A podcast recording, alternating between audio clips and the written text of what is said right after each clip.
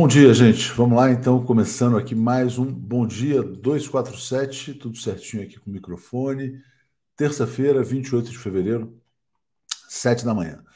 Bom dia, Inês Lopes. Bom dia, bom dia, Zé Reinaldo. Você leu a coluna de hoje do Álvaro Costa e Silva, Putin e a Arte de Matar. Então, Zé, Zé está aqui no bastidor, quem sabe ele já olha essa coluna. Nilson Rubens. Bom dia, Léo. Glaze está certa, temos que cumprir as metas de campanha. Vou falar já já isso. Bom dia, Valéria Madureira.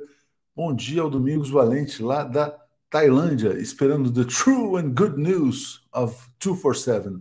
Obrigado, Domingos. Exatamente. As verdadeiras e boas notícias do 247. Verdadeiras sempre, boas nem sempre, né? É, vamos lá. Jairo Costa, vacina para o braço, inominável para a. Pois é, o Brasil está vacinado, né? Que coisa interessante, que coisa boa essa foto do presidente Lula ontem sendo vacinado pelo Geraldo Alckmin, que é médico anestesista, né? Dando um bom dia lá para Maria Bernadette Férez da Silva, de Barbacena, um bom dia da Suécia, olha que legal. O... Agora eu não vi quem está da Suécia, saiu o comentário aqui. Mas, ah, tá aqui, ó, a Isaura Machado está mandando um oi lá da Suécia. Então, vamos lá, deixa eu botar um artigo que eu escrevi hoje de manhã, botei na manchete, para a gente falar rapidamente sobre o tema central do dia de hoje que é esse aqui, olha, Lula precisa mudar a política de preços da Petrobras. Qualquer solução fora disso será uma gambiarra, né? Bom, a mídia brasileira criou esse conflito, né? Então, de um lado haveria a ala técnica, Fernando Haddad, Fazenda, etc.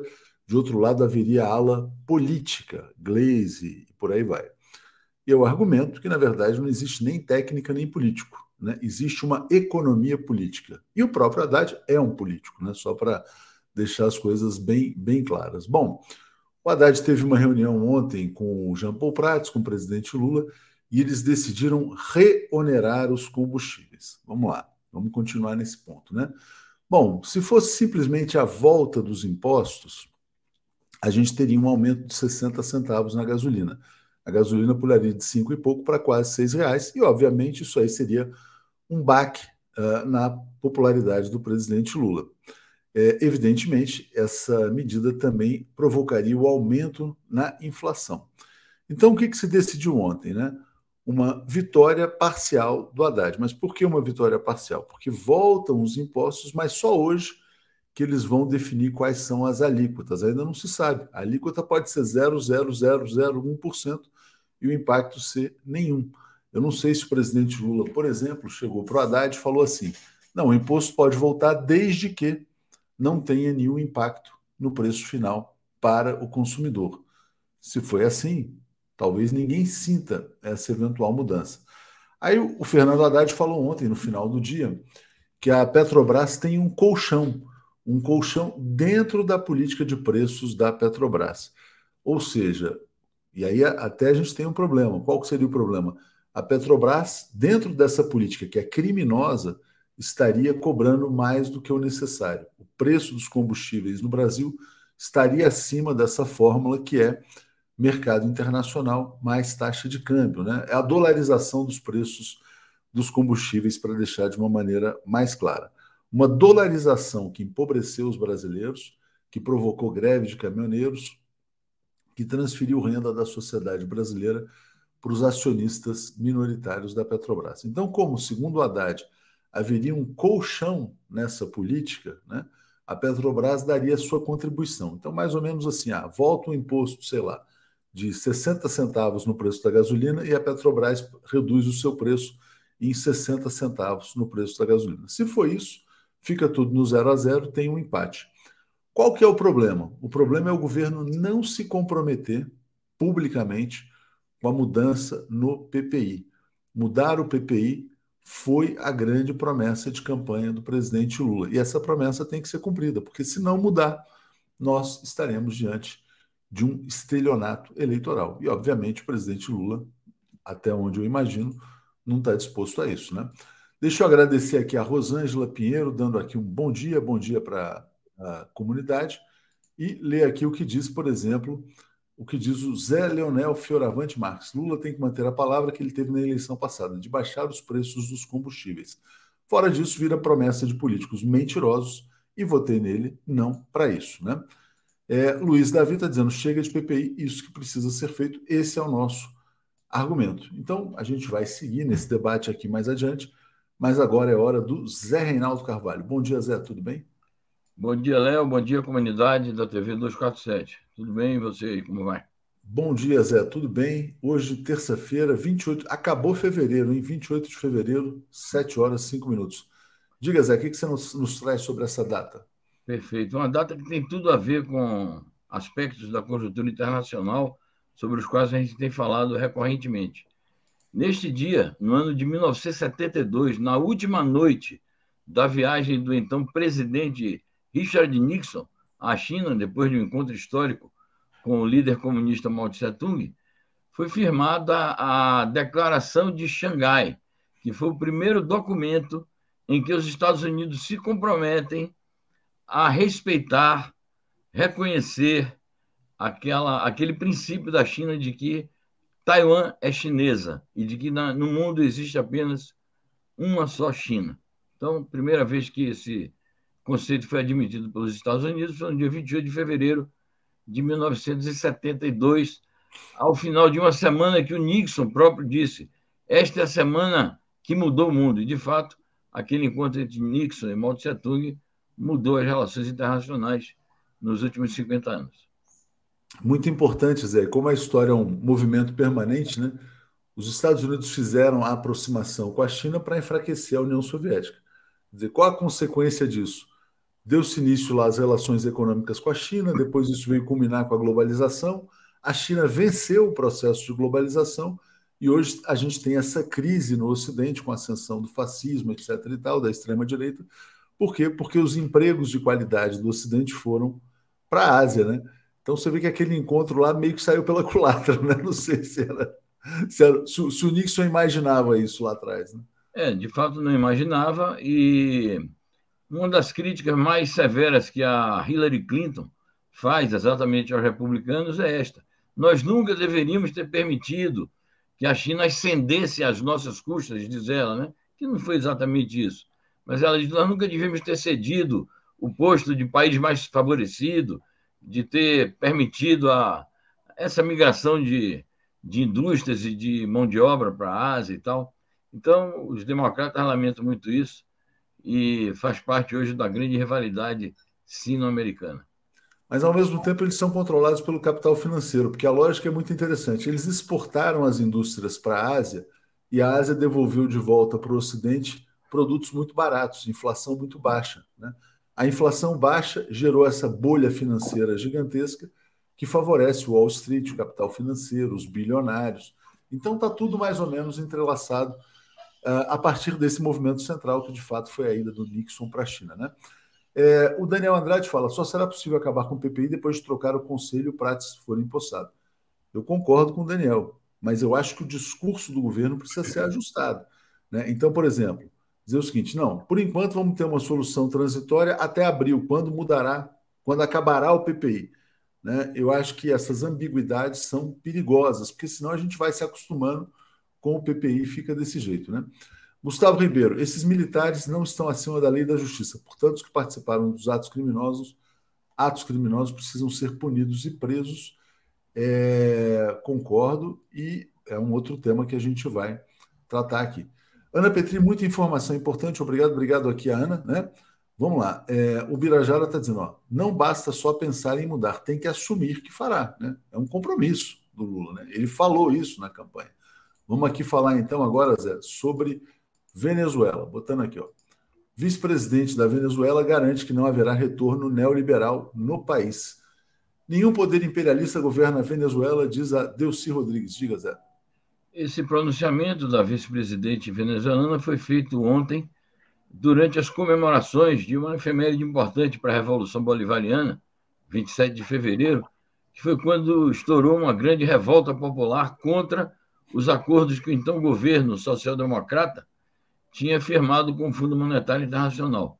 Foi uma grande revolta chamada o Caracaço.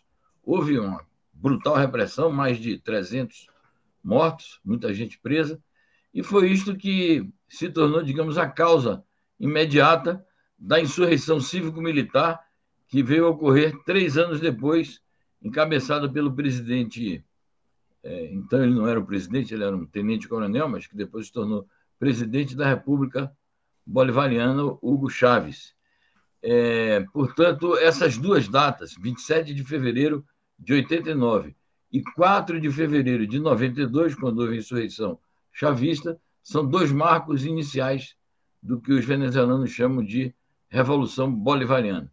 Na comemoração, portanto, desta data, a Delcy Rodrigues, vice-presidente, que também cuida da economia do país, ela é ministra da Economia, ela fez essa afirmação assim peremptória: nós não vamos retornar ao neoliberalismo, a Revolução Bolivariana continuará aplicando a sua vocação de justiça social, de progresso social e desenvolvimento nacional, naturalmente mantendo contatos com as empresas estrangeiras, fazendo acordos com outros países capitalistas, mas sem retorno ao neoliberalismo. Obrigado, Raquel Nacles, obrigado aqui ao Alair Padovani. É, o Mago Supremo dizendo assim: bom dia, pessoal. Deem notícias do Peru e Equador. Em que pé está a situação no Peru? Pararam os massacres? A presidente lá continua? Como é que está a situação? É, de fato, a situação acalmou um pouco, não quer dizer que esteja resolvida. O problema de marcar uma data para antecipação das eleições gerais e presidenciais tampouco está resolvido. É, e a, a, novidade é que a justiça continua negando pedido após pedido da defesa do Pedro Castilho de liberação dele da prisão é, preventiva a que ele está submetido. Então as coisas estão mal paradas, digamos assim. No Equador não há tampouco notícias assim mais recentes. As coisas estão mais ou menos como se encontrava semana passada, mas vamos é, pesquisar aí nos sites especializados de América Latina a ver se tem alguma novidade hoje. Vamos ver, vamos acompanhar. Lu Mendelson fala assim: Lula, Atucho, o que está vendo com Lula vai se deixar capitular? Eu acho que não, né? Mas, enfim, as pressões são grandes que ele sofre, né? Pressões do mercado, da mídia, pressões imperialistas, etc. e tal. Regina bom dia, Léo. Zé Revolução Bolivariana. Você acha que o presidente Lula vai se deixar capitular, Zé, para a gente tocar nesse ponto? Acho que não, e como você acabou de dizer, as pressões são muito fortes e é preciso muita prudência por parte da base de apoio do Lula. Prudência no seguinte sentido: cobrança, claro, vamos cobrar, vamos pedir que o presidente eh, cumpra os seus compromissos, mas vamos compreender as circunstâncias. O governo não tem. Tem quantos dias de governo? 60 dias de governo. Então, as circunstâncias são muito complexas. A base de apoio política do Lula é muito diversificada e a gente não pode achar que o Lula vai pôr a faca nos dentes e sair por aí é, resolvendo tudo numa só tacada e por decreto. É preciso criar as condições, acumular forças, e para isso ele precisa de estabilidade, precisa de condições de governabilidade. E as primeiras forças que tem que dar essa estabilidade, essa governabilidade ao presidente Lula são as forças dos partidos progressistas, porque há outros que estão aí formando parte do governo, esses sim podem trair a qualquer momento. Portanto, nós devemos ter uma confiança redobrada na capacidade de liderança do Lula e, naturalmente, é, empenhar esforços para que a sua base principal, as forças progressistas, se unam para respaldar as medidas que ele vai tomar gradualmente ao longo dos próximos meses. É isso aí. O Décio Filho está dizendo: Lula vai achar o caminho, calma, né? É isso aí. E o Carlos Roberto: Lula jamais vai se deixar capitular. Zé, vamos lá. Grande mídia ignora protestos na França contra a OTAN e envio de armas à Ucrânia. Eu vi grandes protestos na Alemanha, na Itália, na França e ontem também na Bélgica. Então existe um movimento pacifista crescente na, na Europa e também nos Estados Unidos, viu, Zé? O Pedro Paiva, nosso correspondente, trouxe isso ontem. Diga, Zé. Exatamente. A notícia que a gente pôs na tela, ela é simbólica desse movimento que se espraia pelo mundo. Exatamente as capitais onde houve manifestações foram essas que você citou: Roma, é, Berlim, além de Paris. Hoje você noticia essa da Bélgica. É, portanto, o movimento pela paz ele está crescendo e é importante que o nosso correspondente nos Estados Unidos, o Pedro Paiva, nos alimente com essas informações, porque a gente não deve nunca esquecer que um dos fatores que levaram os Estados Unidos a serem derrotados na guerra do Vietnã e se retirarem foi o amplíssimo movimento pela paz, amplo e combativo movimento pela paz, nas cidades estadunidenses, especificamente é, Nova York e Washington. Eu até dizia também, Léo, o seguinte, que esses dias eu participei de muitas lives é, comemorativas do primeiro aniversário do, do início da Operação Militar Especial, e eu dizia, e repito aqui, cheguei a dizer isso aqui também, que é, é preciso criar um amplo movimento pela paz aqui no Brasil e nos demais países latino-americanos. É, transformar aquela questão que a gente já discutiu aqui, do voto do Itamaraty, com o qual nós não concordamos, mas transformar essa discussão na discussão do que é o principal, que é a iniciativa de paz do presidente Lula, as propostas que ele fez e a iniciativa que o Brasil está tomando de criar o grupo de países que podem fazer bons ofícios em função da paz. Para isso também é necessário um movimento de massas. Certamente, é isso. É, agora, de qualquer maneira, né, Zé, impressiona aí o volume desses protestos pela paz na Europa, onde a imprensa está totalmente controlada pelo discurso da guerra. Então, tem muita gente consciente também nos países europeus. É, Zé, uh, deixa eu trazer aqui então uma notícia aqui também agora da diplomacia do Ministério da Defesa russo, dizendo que os Estados Unidos estão preparando uma provocação na Ucrânia com o uso de armas químicas. Diga, Zé. Bom, essas denúncias são antigas. Desde antes do início da operação militar especial, e disso que se chama a guerra na Ucrânia, é, havia denúncias sobre é, depósitos de é, experimentações para a criação de armas biológicas, depósitos de materiais tóxicos que podem transformar-se em armas químicas, armazenamento dessas armas. Então, essas denúncias são antigas. Com o desenvolvimento da guerra na Ucrânia, essas denúncias voltaram à tona e agora a Rússia está advertindo, é uma denúncia do Ministério da Defesa da Rússia, advertindo para o fato de que podem ocorrer fatos é, dessa natureza, explosão de, de armas químicas e biológicas, e os Estados Unidos é, criaram uma provocação para atribuir à, à Rússia a responsabilidade disso, na medida que diz o Ministério da Defesa russo a opinião pública internacional, os governos e as instituições concernentes a esse problema não estão atentas, não estão investigando, porque estão debruçadas sobre outros problemas. Então, é muito perigoso que isso ocorra é, e, portanto, é, a denúncia vale pelo menos como um, um sinal de alerta para que os organismos internacionais que são correlacionados com essa questão possam agir a tempo de evitar uma tragédia. Léo, Zé, desculpa, Zé, é, deixa eu agradecer rapidamente aqui a, a Cândida Lobo, né, ao Paulo Tarso, dizendo vamos fazer é, modificações nas ruas. Vou te pedir só para comentar um pouco mais sobre esse tema, porque acabei de receber um vídeo aqui da Raik Vege, que nos acompanha. Eu vou mostrar aqui um trecho de um protesto em Barcelona pela paz também. Te passo a palavra enquanto eu baixo o vídeo aqui, Zé. Bom, eu acho que, é, voltando a falar de experiências antigas, anos 70, anos 80, houve muitos movimentos na Europa é, contra a corrida armamentista, pela é, destruição das armas nucleares, pelo desarmamento geral, que é um tema que tem voltado à tona nos últimos dias com a suspensão da Rússia é, do acordo chamado Novo START. Temos até matéria. Sobre isso, vamos isso. falar. Deixa eu só rodar aqui rapidinho, Zé. Já tem o vídeo aqui na mão. Ó. É Barcelona. É. Ah, ah.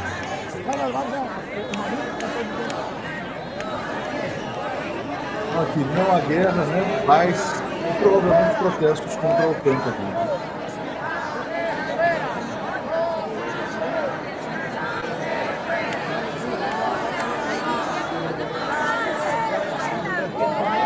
Cartaz ali falando da OTAN como a, a aliança criminosa fora as bases da OTAN, né, nos portais.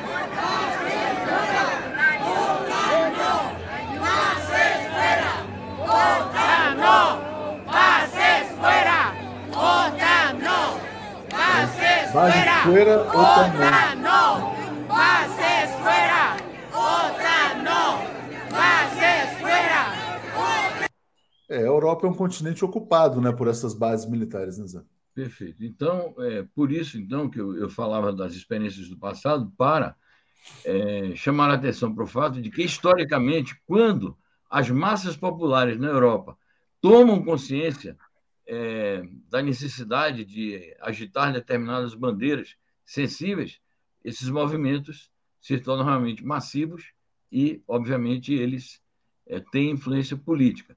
Chama muito a atenção que nessas manifestações, isso ficou evidente agora, nesse vídeo de Barcelona, a campanha é contra a OTAN. É por isso que a mídia esconde. Porque exatamente eles, quando a mídia fala de alguma movimentação, diz não, porque a extrema-direita na Europa está contra a Rússia, ou não, porque, na verdade, os manifestantes querem é, salvar a Ucrânia e, portanto, pedem a paz na Ucrânia. Essas manifestações, todas elas que ocorreram nos últimos dias, se referiram à OTAN e à exigência da extinção das bases militares estadunidenses e da OTAN nos países da Europa Central, Ocidental e Oriental. E muitas dessas bases têm armas nucleares, portanto, elas constituem uma ameaça direta à segurança dos povos europeus aliados dos Estados Unidos, dos países aliados dos Estados Unidos. Então, eu acho que é o fato político mais importante dos últimos três, quatro dias, essas manifestações que se espraiam pela Europa e tudo indica que elas vão crescer ainda mais. Com certeza. Você tinha mencionado essa notícia aí, Zé. Estados Unidos violaram procedimentos do novo START, diz embaixador russo. Antes, vou ler o comentário aqui do Antônio Marcos. Votei em Lula, pois ele disse que a, Brasile... É, é, não dá, a brasileirar, a, a brasile... ah, deixa para lá. O preço tornaria mais brasileiros o preço dos combustíveis. Confio no Lula, Crato, Ceará. Fala sobre essa questão do, do, do start aí, por favor, Zé. Muito bem, ele está justificando, o Anatoly Antonov, embaixador russo em Washington, ele está justificando, é, está dando uma das justificativas é, pelas quais o Putin é, suspendeu a participação russa no chamado Tratado Novo START, porque ele, uma das alegações da Rússia é exatamente que é uma desigualdade nos mecanismos e nas iniciativas de verificação. E a exemplificação que ele traz à tona nesta notícia é de que os Estados Unidos declararam que determinados lançadores de mísseis e determinados bombardeiros deixaram de ter capacidade de lançar é, mísseis nucleares e de promover bombardeios com armas nucleares, mas não comprovaram isso e nem permitiram uma verificação internacional disto. Então é desigual, é injusto como é que você pode estar num tratado em que uma das partes declara que fez tal ou qual coisa, mas você, que é a contraparte, não pode investigar, não pode verificar? Então, é uma denúncia também sobre essa desigualdade e sobre o perigo que é um tratado é, que não tem uma verificação internacional fidedigna. Certamente. Bom, mais uma notícia agora importante também o porta-voz do Kremlin, que é o Dmitry Peskov, dizendo que o plano da China para acabar com a guerra é consistente com a abordagem da Rússia, ou seja, é uma paz verdadeira, né? E o Paulo Castelo está dizendo: não entendo como os partidos social-democratas da Europa apoiam a guerra. É, Zé, e aí? Uh, essa aliança Rússia-China fortalecida, o plano de paz da China sendo valorizado pela Rússia, mas muito atacado pelo Ocidente, né? Sim, o Ocidente está ignorando, dizendo que esse plano de paz não vale nada, porque significa é, o apoio da China à guerra da Rússia contra a Ucrânia. Essa é a versão ocidental e a declaração oficial. Isso é um absurdo. A declaração oficial do secretário-geral da OTAN, James Stoltenberg. Bom, se esse plano pacifista da China não serve, que eles apresentem um plano realista, porque o plano que a OTAN está apresentando e os Estados Unidos estão apresentando, e que se reflete na, na resolução da ONU, é, na verdade, um plano de guerra permanente, porque eles dizem que querem a paz, mas mantêm fornecimento é, desenfreado de armas para a Ucrânia.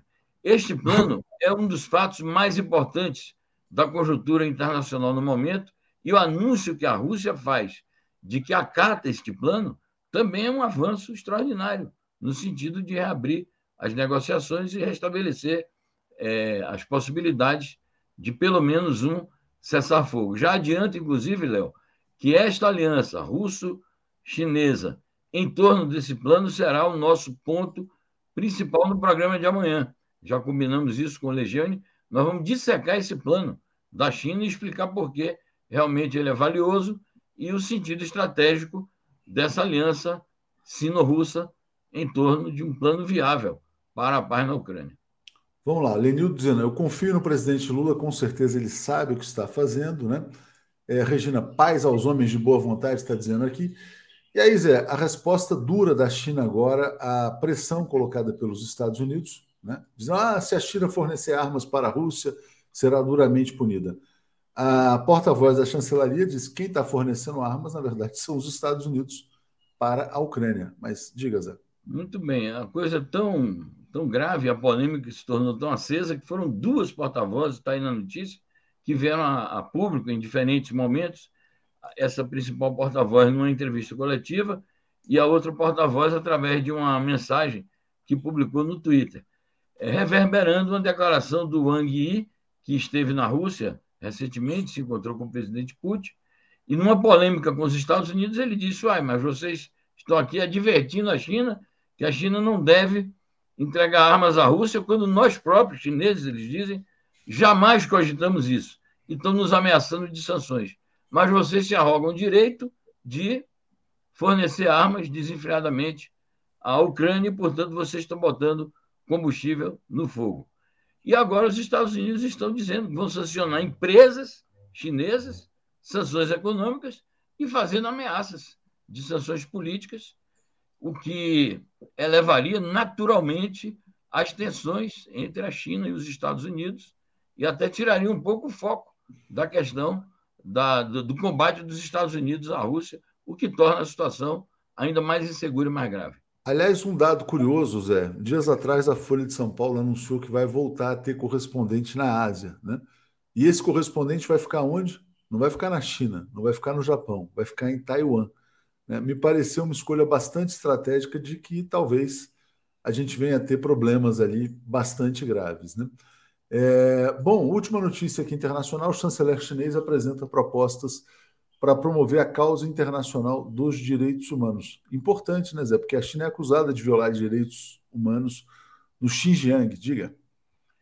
Importantíssimo, até pelo fato de que o novo é, chanceler da, da China, o Qin Gang, ele foi pessoalmente a uma reunião da Comissão de Relações, a Comissão de Defesa dos Direitos Humanos da ONU, é, reiterar a posição oficial chinesa, não só em defesa dos direitos humanos no mundo, como ele foi lá apresentar um relatório no qual comemora o avanço dos direitos humanos na China. Ele insiste na tese de que, longe de violar os direitos humanos da sua própria população, a China promove a causa dos direitos humanos e assegura, portanto, é, não só os direitos individuais, como o bem-estar da população chinesa. Então, é uma, um fato também importante no âmbito desse esforço que a China faz para assegurar o multilateralismo e a equidade na, no trânsito de informações nas instituições internacionais. É, aqui, uh, Zé, o, a Marta está dizendo que Taiwan é onde o Pepe gosta de ficar. A Folha está copiando. Não, o Pepe fica na Tailândia, não é em Taiwan. Só fazendo um, um, esclarecimento. Obrigado aqui a Creivo sim. O Ivo Zimmermann está dizendo: só vi velhinhos da minha idade. Acho que está falando sobre a vacinação, né? O pessoal tomando a, a vacina bivalente. E ontem, uma grande notícia: o presidente Lula se vacinando.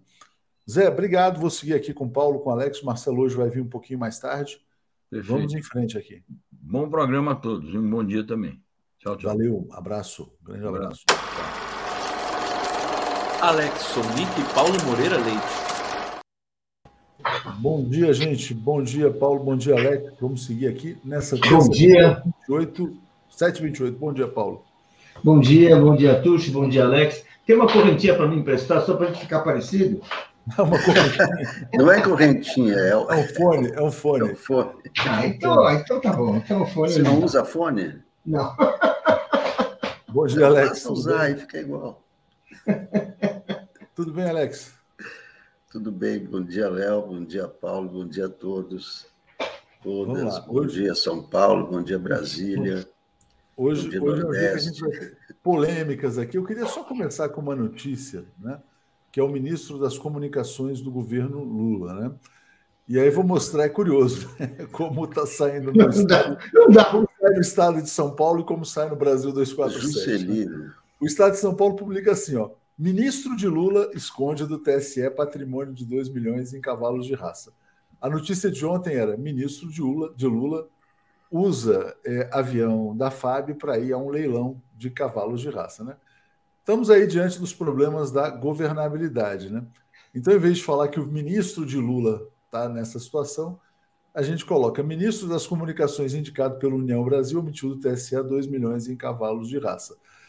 É bom, Paulo, tudo, as duas informações estão corretas, porque ele é indicado pela União Brasil e ele também é um ministro de Lula, né? Não vou dizer aqui que a gente é melhor do que o Estadão, mas chega a ser engraçado. Diga, Paulo. Olha, esse, esse ministro das comunicaceões, ele, vai, ele cedo ele vai ser um problema, ele já é um problema para o governo Lula, e cedo ou tarde ele vai ter que ser expelido.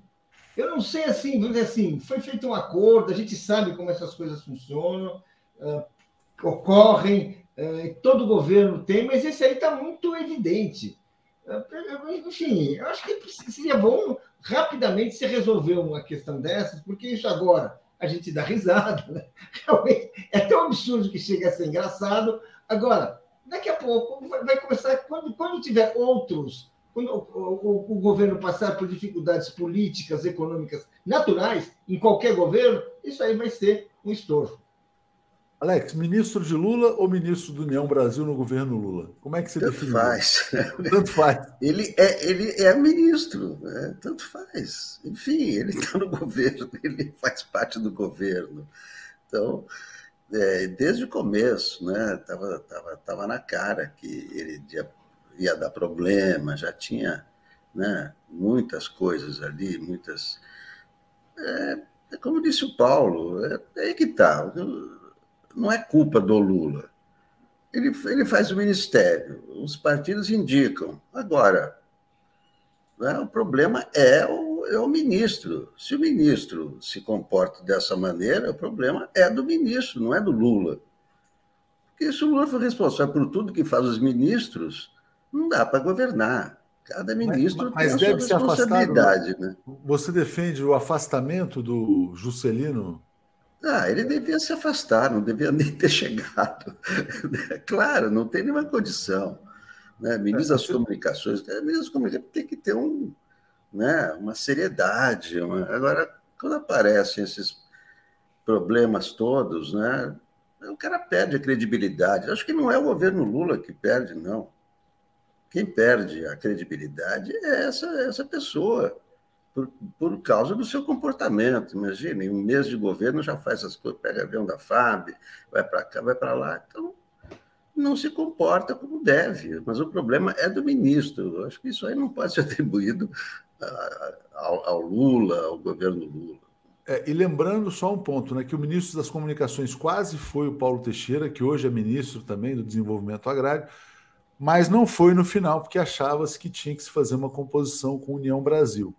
Ah, o Wesley falou, é o preço da governabilidade. Tem muita gente dizendo que União Brasil não está entregando absolutamente nada. A Simone é fã número um do Aleques, já mandou aqui parabéns, beijinhos para o Aleques.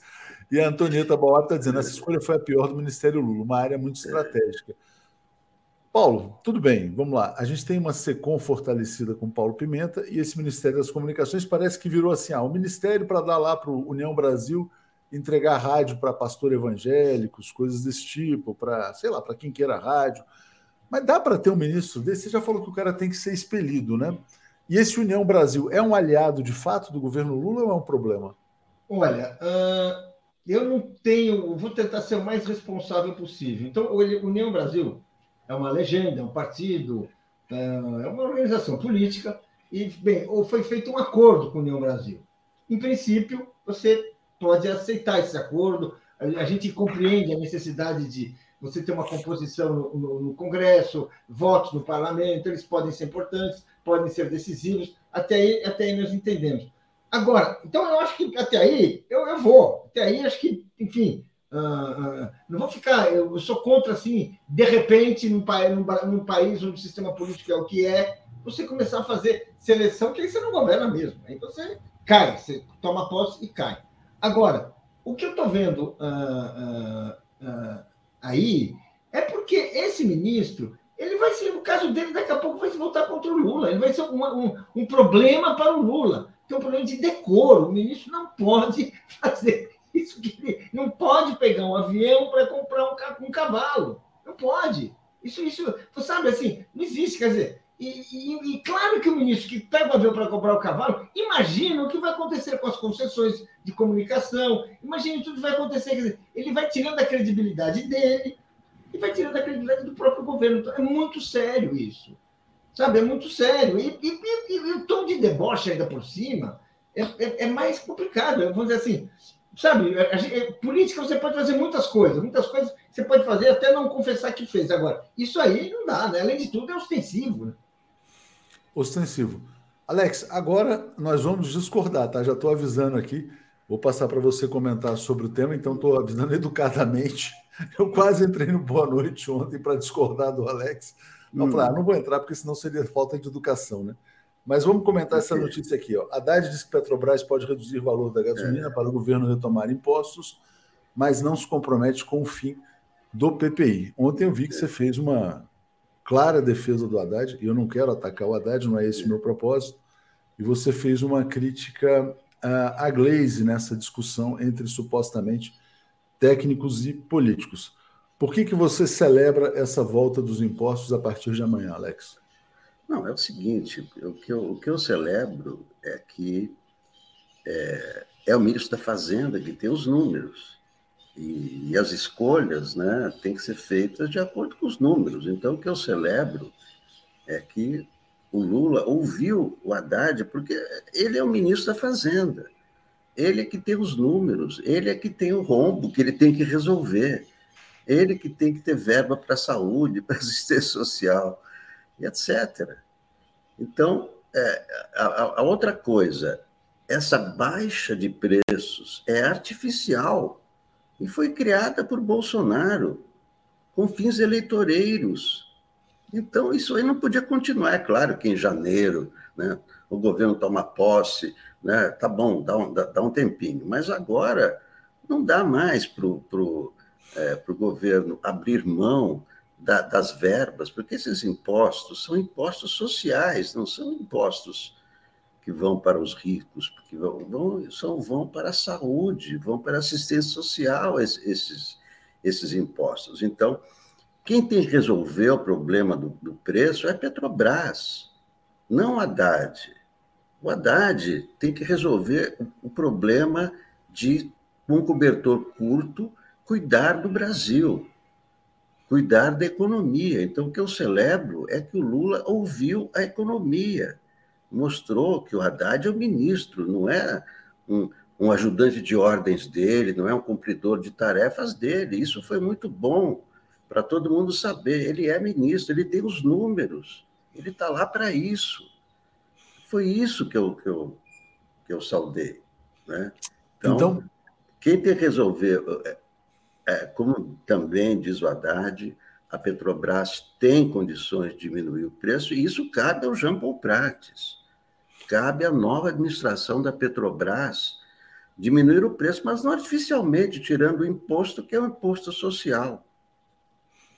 É, Paulo, como é que você vê essa questão dos combustíveis? Antes de passar, eu quero só compartilhar aqui uma, um fio que foi publicado ontem pelo Jones Manuel.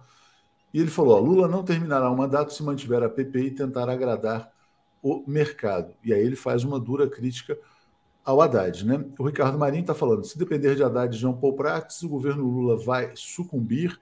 Deixa eu ler aqui outros comentários que chegaram, já vou te passar. É, o Ricardo Marinho, ah, já li do Ricardo Marinho, Vlado Herzog, fala assim: ó, aí, carregando, carregando.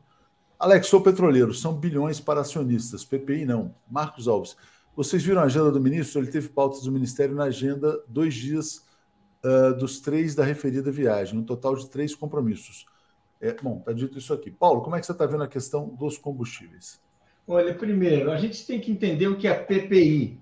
A PPI é preço de paridade internacional. Isso significa, é, é uma forma de agradar os acionistas privados da Petrobras, de agradar, uh, uh, uh, que é um alinhamento ah, do, do, preço do, uh, uh, dos preços da, dos, dos, do combustível vendido no Brasil ao preço internacional. que é o preço mais caro, porque é um preço manipulado pelas grandes empresas mundiais e que utilizam esse, esses valores para simplesmente encher os burros, encher seus cofres de dinheiro, porque são empresas que estão aí dedicadas a explorar a população do, a população do mundo. O Brasil construiu a Petrobras, formou a Petrobras justamente para ter, para dar à população brasileira uh, o direito de usufruir de uma riqueza que nós temos no nosso, no, no nosso subsolo, uma riqueza que a gente sabe explorar e temos tecnologia para explorar em bases muito mais econômicas e que não podemos, não temos o direito de vender a um preço, esse preço de paridade internacional, porque isso significa esfolar o povo brasileiro em benefício de acionistas. Um deles, muitos deles hoje já nem são brasileiros, são, são estrangeiros. Isso é inaceitável. Então, essa discussão que o Jonas Manuel coloca é importante. Essa discussão é importante. Ele não é o único a colocar, é uma discussão que gente vem fazendo aqui há muito tempo, e essa é uma discussão séria, porque ela, ela distingue assim, o interesse nacional do interesse estrangeiro e, da, e, da, e do crime, que é você usar uma empresa, que é uma empresa nacional, para beneficiar né, os, os sócios, os, os, os sócios é, estrangeiros.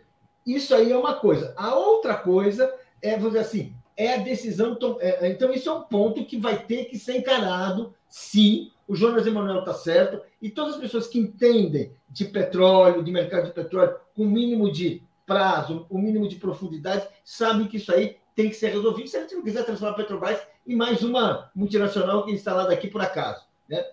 Agora, a segunda questão, que é uh, uh, que foi, que foi a, a, a medida de você reonerar o petróleo, reonerar a gasolina, reonerar os outros combustíveis, eu acho importante, porque significa o seguinte: vamos pagar a conta e vamos passar a conta para quem tem recursos para pagar essa conta.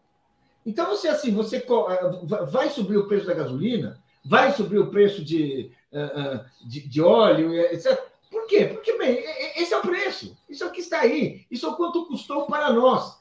Portanto, esse, esse é, é, é uma medida com a qual eu estou de acordo. É uma medida sustentável. Não se pode é, é subsidiar gasolina, que serve basicamente aos interesses privados, para que essa elite que tem automóveis, automóveis cada vez mais caros, e quanto mais barato fica ter um automóvel, mais caros eles se tornam, etc, etc. É, é, é, assim, é, é usar, mais uma vez, usar uma conquista pública, usar uma empresa que é fruto da luta do popular, da luta dos trabalhadores, para usufruto daqueles que têm carrões e tudo isso. Isso também não dá. Então, nesse ponto, eu concordo inteiramente com essa medida. Bom, deixa eu ler o comentário do Márcio Rocha, está dizendo: ó, PPI foi feito para viabilizar a privatização da BR Distribuidora. Com preços abrasileirados, nenhuma distribuidora ou refinaria privada teria como competir com as refinarias Petrobras. Eu publiquei um artigo hoje de manhã que fala assim: ó, Lula precisa mudar a política de preço da Petrobras, qualquer solução fora disso será uma gambiarra. Alex, vou falar com você com todo carinho, porque que eu acho que você foi injusto com a Glaze ontem, né? É, e não estou aqui para defender a Glaze, nem tenho procuração dela, porque na verdade o argumento da Glaze é o mesmo que o meu, né? Porque eu tinha feito, dito a mesma coisa antes da Glaze falar a respeito disso no Twitter. A Glaze não é favorável à desoneração do Bolsonaro. O que ela falou explicitamente no Twitter foi: olha, a, a reoneração, os impostos só devem voltar quando o presidente Lula conseguir mudar a política de preços da Petrobras. Se essa desoneração foi prorrogada por dois meses, janeiro e fevereiro, não teria problema prorrogar por mais um ou dois, que é o tempo para o Jean Paul Prats tomar posse na Petrobras e mudar a política de preços da Petrobras. Então a Glaze não está defendendo o fim dos impostos que, como você lembrou corretamente, são impostos sociais, que financiam atividades sociais. É, o que, que eu considerei uh, preocupante nessa decisão de ontem? Primeiro, que a gente nem sabe quanto vai ser o, o, o, aumento e se é que vai ter aumento, porque o Lula pode ter chegado na reunião e falado assim para o Haddad: Ó, oh, Haddad, tudo bem, você volta a cobrar imposto desde que o preço, o preço da gasolina não aumente em um centavo. Aí, ele, ele, isso aqui é tudo fictício. Aí o Haddad, por exemplo, vira para o Jean Paul Prats, fala: ó, ó, Jean Paul, o aumento do imposto vai custar 50 centavos. Você tem como tirar 50 centavos do preço da gasolina na refinaria? Aí o Jean Paul fala: é, não, de fato, uh, tem um colchão na, na, na, na política de preço, porque hoje a Petrobras está cobrando mais do que deveria. Então está se buscando uma solução dentro da política de preços atual e não, ah, vamos dizer assim, quer dizer, uma solução que deixe claro que essa política de preços tem data para acabar. Eu não sei qual vai ser o aumento, porque de fato hoje vai ter uma reunião, é, a alíquota é gradual, o Haddad vai definir, o Haddad, o Lula, o Jean Paul, o governo de uma maneira geral, vão definir a alíquota de março e a gente vai saber qual é a, entre aspas, contribuição da Petrobras. Mas vamos imaginar, então, que a gente faça uma solução dentro da política. E vamos imaginar que daqui a duas semanas você tenha um recrudescimento da guerra, o petróleo dispare novamente, é, e aí a imprensa comece a dizer assim: não, mas agora os preços estão defasados, a Petrobras tem que aumentar. Aí a Petrobras tem que aumentar dentro de um, de um sistema que já voltou a cobrar os impostos. Qual que eu acho que é a premissa errada? Quando as pessoas falam, quer dizer, quando as pessoas chegam e falam assim, não podemos subsidiar combustíveis fósseis. O Brasil não pode subsidiar nada. O Brasil não pode subsidiar garrafa d'água, não pode subsidiar um aparelho de pressão, não pode subsidiar uma caneca. Todo produto paga imposto. Agora, o que está errado é dizer que o preço da Petrobras está certo porque o preço da Petrobras está errado. O preço da Petrobras ele é excessiv excessivamente alto desde que ele virou preço de importação.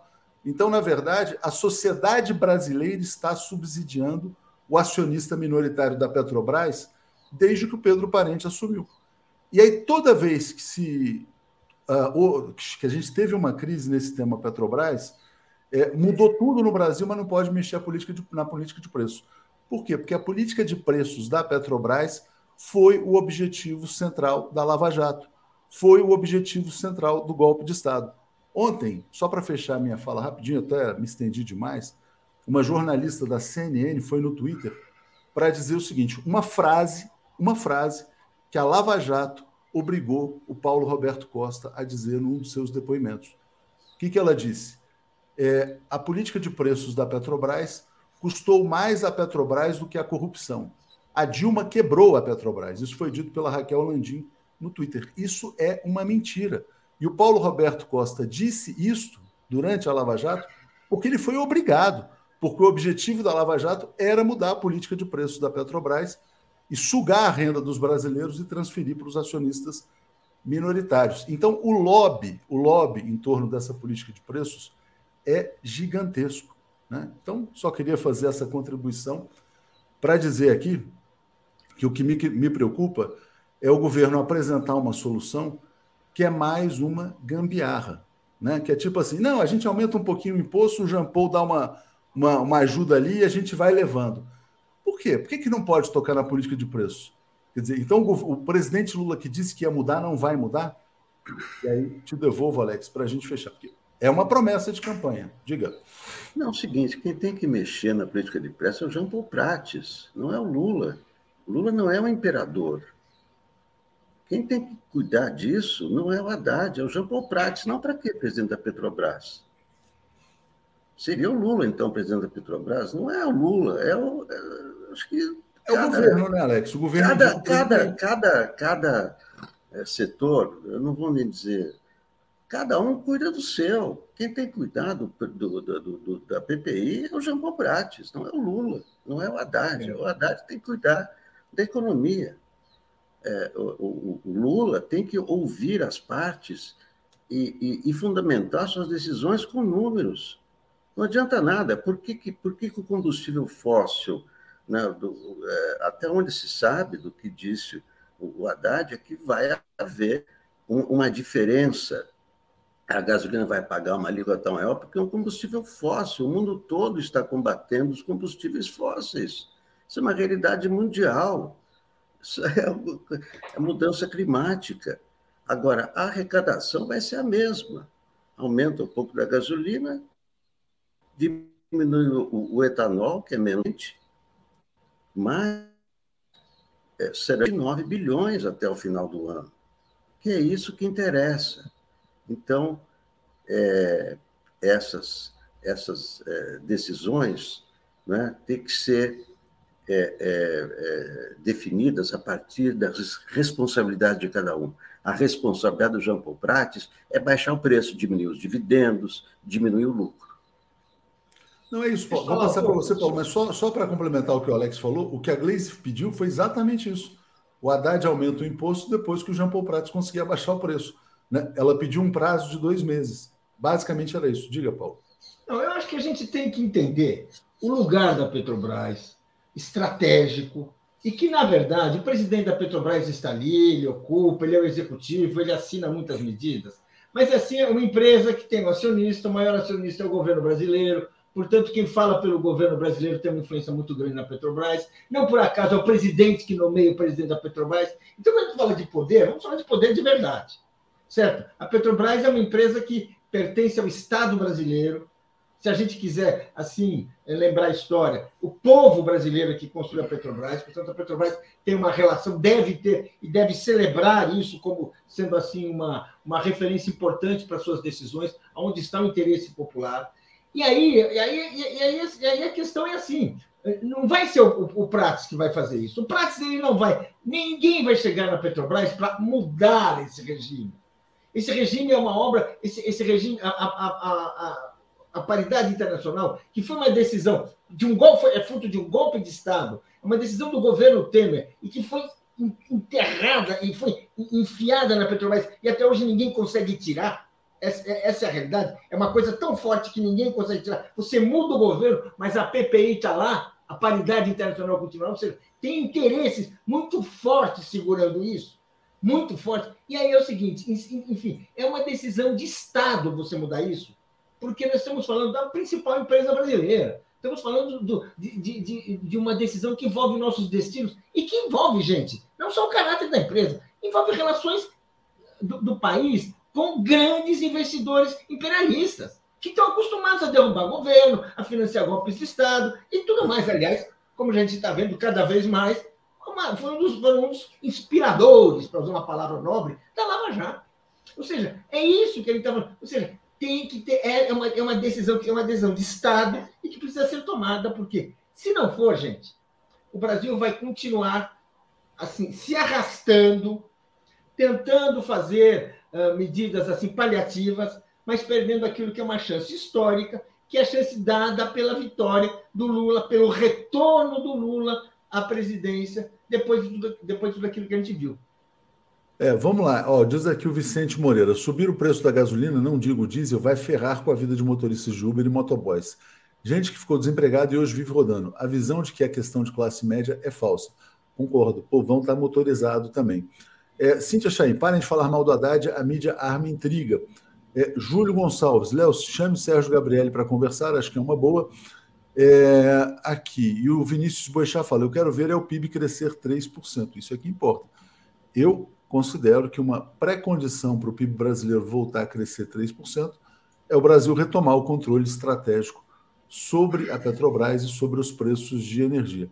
Se for manter essa política, o Brasil não vai crescer nenhum, nem meio, nem nada, vai ficar andando de lado como está andando. Vamos mudar de assunto aqui, ó. Vamos lá. Decisão do Alexandre de Moraes de ontem, importante. Abertura de inquérito para investigar os militares no dia 8 de janeiro. E o Bolsonaro defendeu os militares, dizendo que são pais, os, os, militares não, os presos lá de Brasília, dizendo que são pais de família, etc. e tal, que não seriam terroristas. Alex, e agora? Vamos ter militares punidos objetivamente? É, a, a, explicação que o Alexandre de Moraes deu foi é, muito coerente. A justiça militar cuida de crimes militares, quer dizer, crimes que acontecem no âmbito militar não crimes de militares, é esse o caso. Já havia oito apurações abertas né, pelo Ministério Público Militar, que estavam correndo sob sigilo, né, né, essa coisa dos militares do GSI, militares do, do Batalhão da Guarda é, Presidencial, que, né, que no mínimo se omitiram, negligenciaram né, das suas funções no, no, dia, no dia 8 de janeiro. E essas apurações vão fazer parte agora do inquérito onde estão civis e militares. Então, é, foi uma decisão corretíssima do Alexandre de Moraes. Ah, vai, vai provocar muxoxos nos quartéis e tal. Ah, mas quer dizer que ele não confia na justiça militar. Né? Não é questão de, de, de confiar. A questão é que é um processo único, comandado pelo Alexandre de Moraes, então todos têm que estar aí, não, não, não pode separar, sabe? Que é, é, sai do processo que é militar, vai, vai para lá.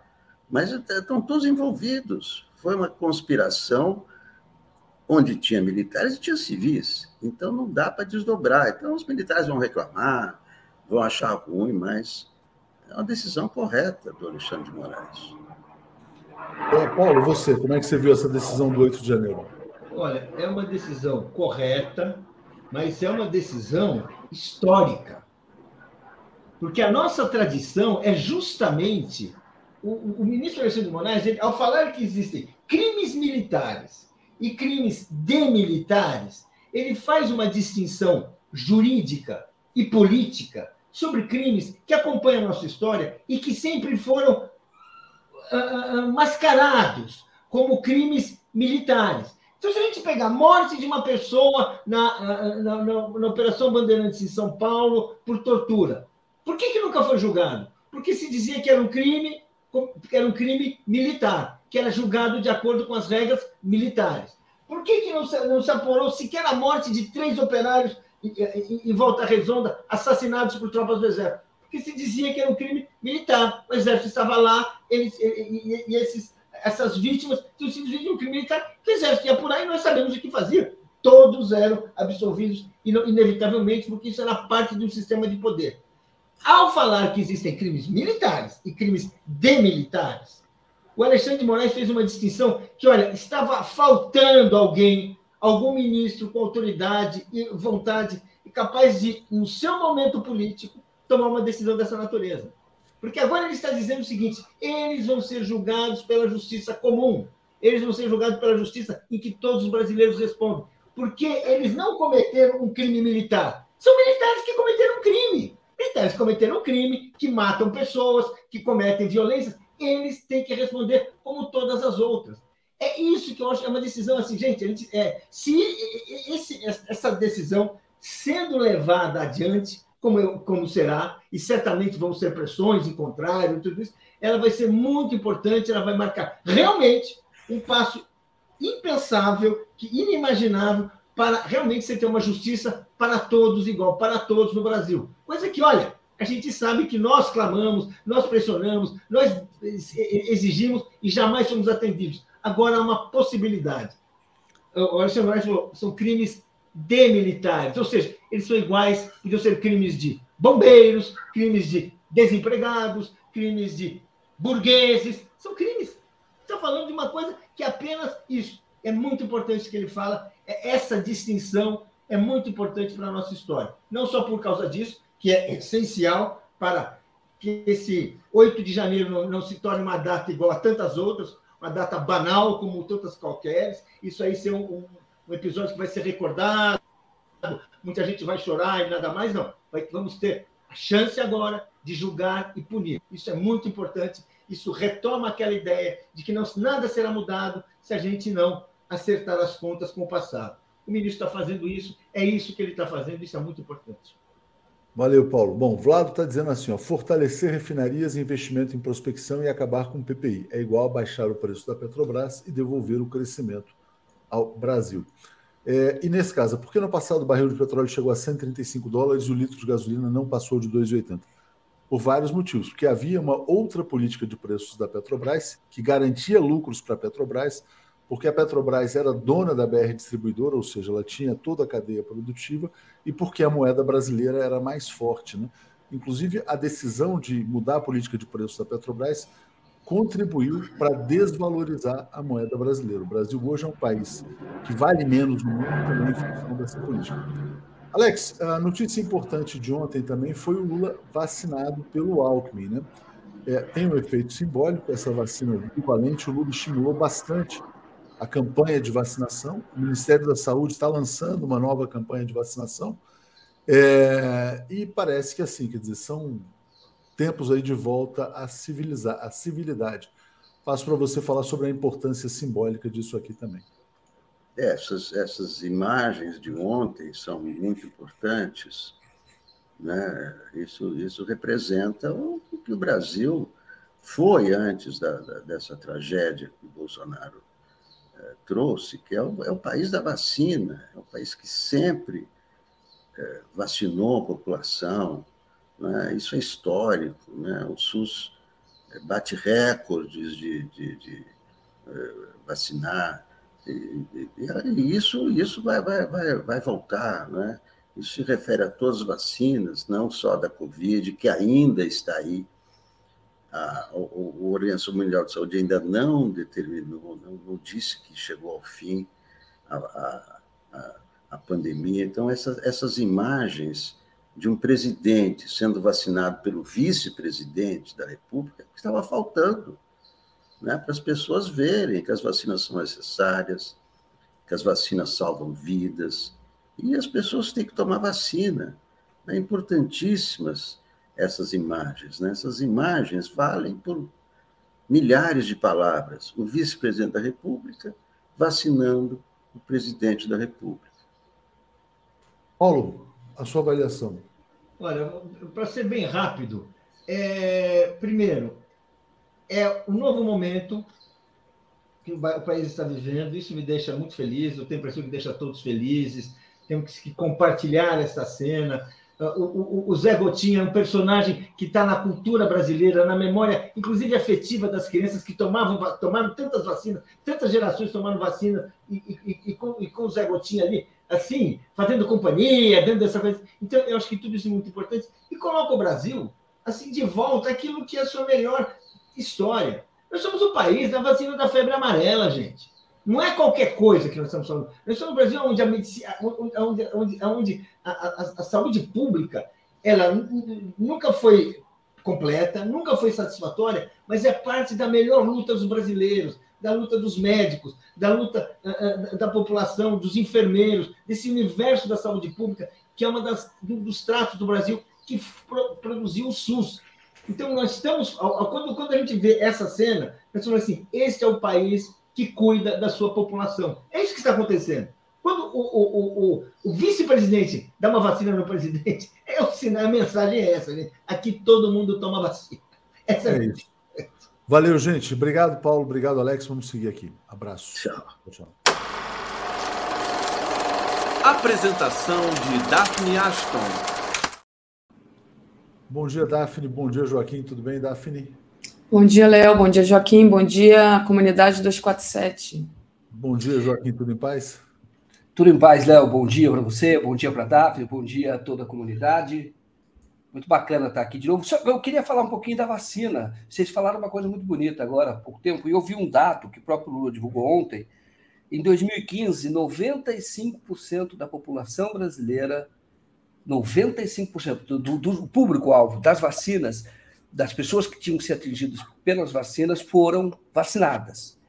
Em 2021 foi 60,8%. Isso é uma regressão absurda. Regressão absurda. E, e mostra que, de fato, o Brasil está se reencontrando com a civilidade. Mas esse dado é alarmante. Alarmante. É, bom, uh, a gente falou sobre a vacina, vou passar para vocês o último comentário aqui da Odila Braga, dizendo: Xandão, homem do ano, sim. Bom dia, Daphne. Bom dia, Joaquim. Vamos em frente. Valeu. Bom dia. Valeu, Léo.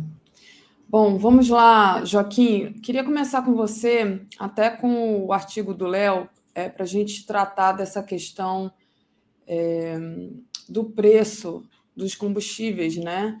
O Léo escreveu assim: Lula precisa mudar a política de preços da Petrobras e qualquer solução fora disso será uma gambiarra. Né? Ontem teve aquela reunião e chegou-se a um acordo, mas é, ainda não é, teve a decisão que nós é, temos denunciado aqui ao longo desses anos, que é a questão da mudança do PPI.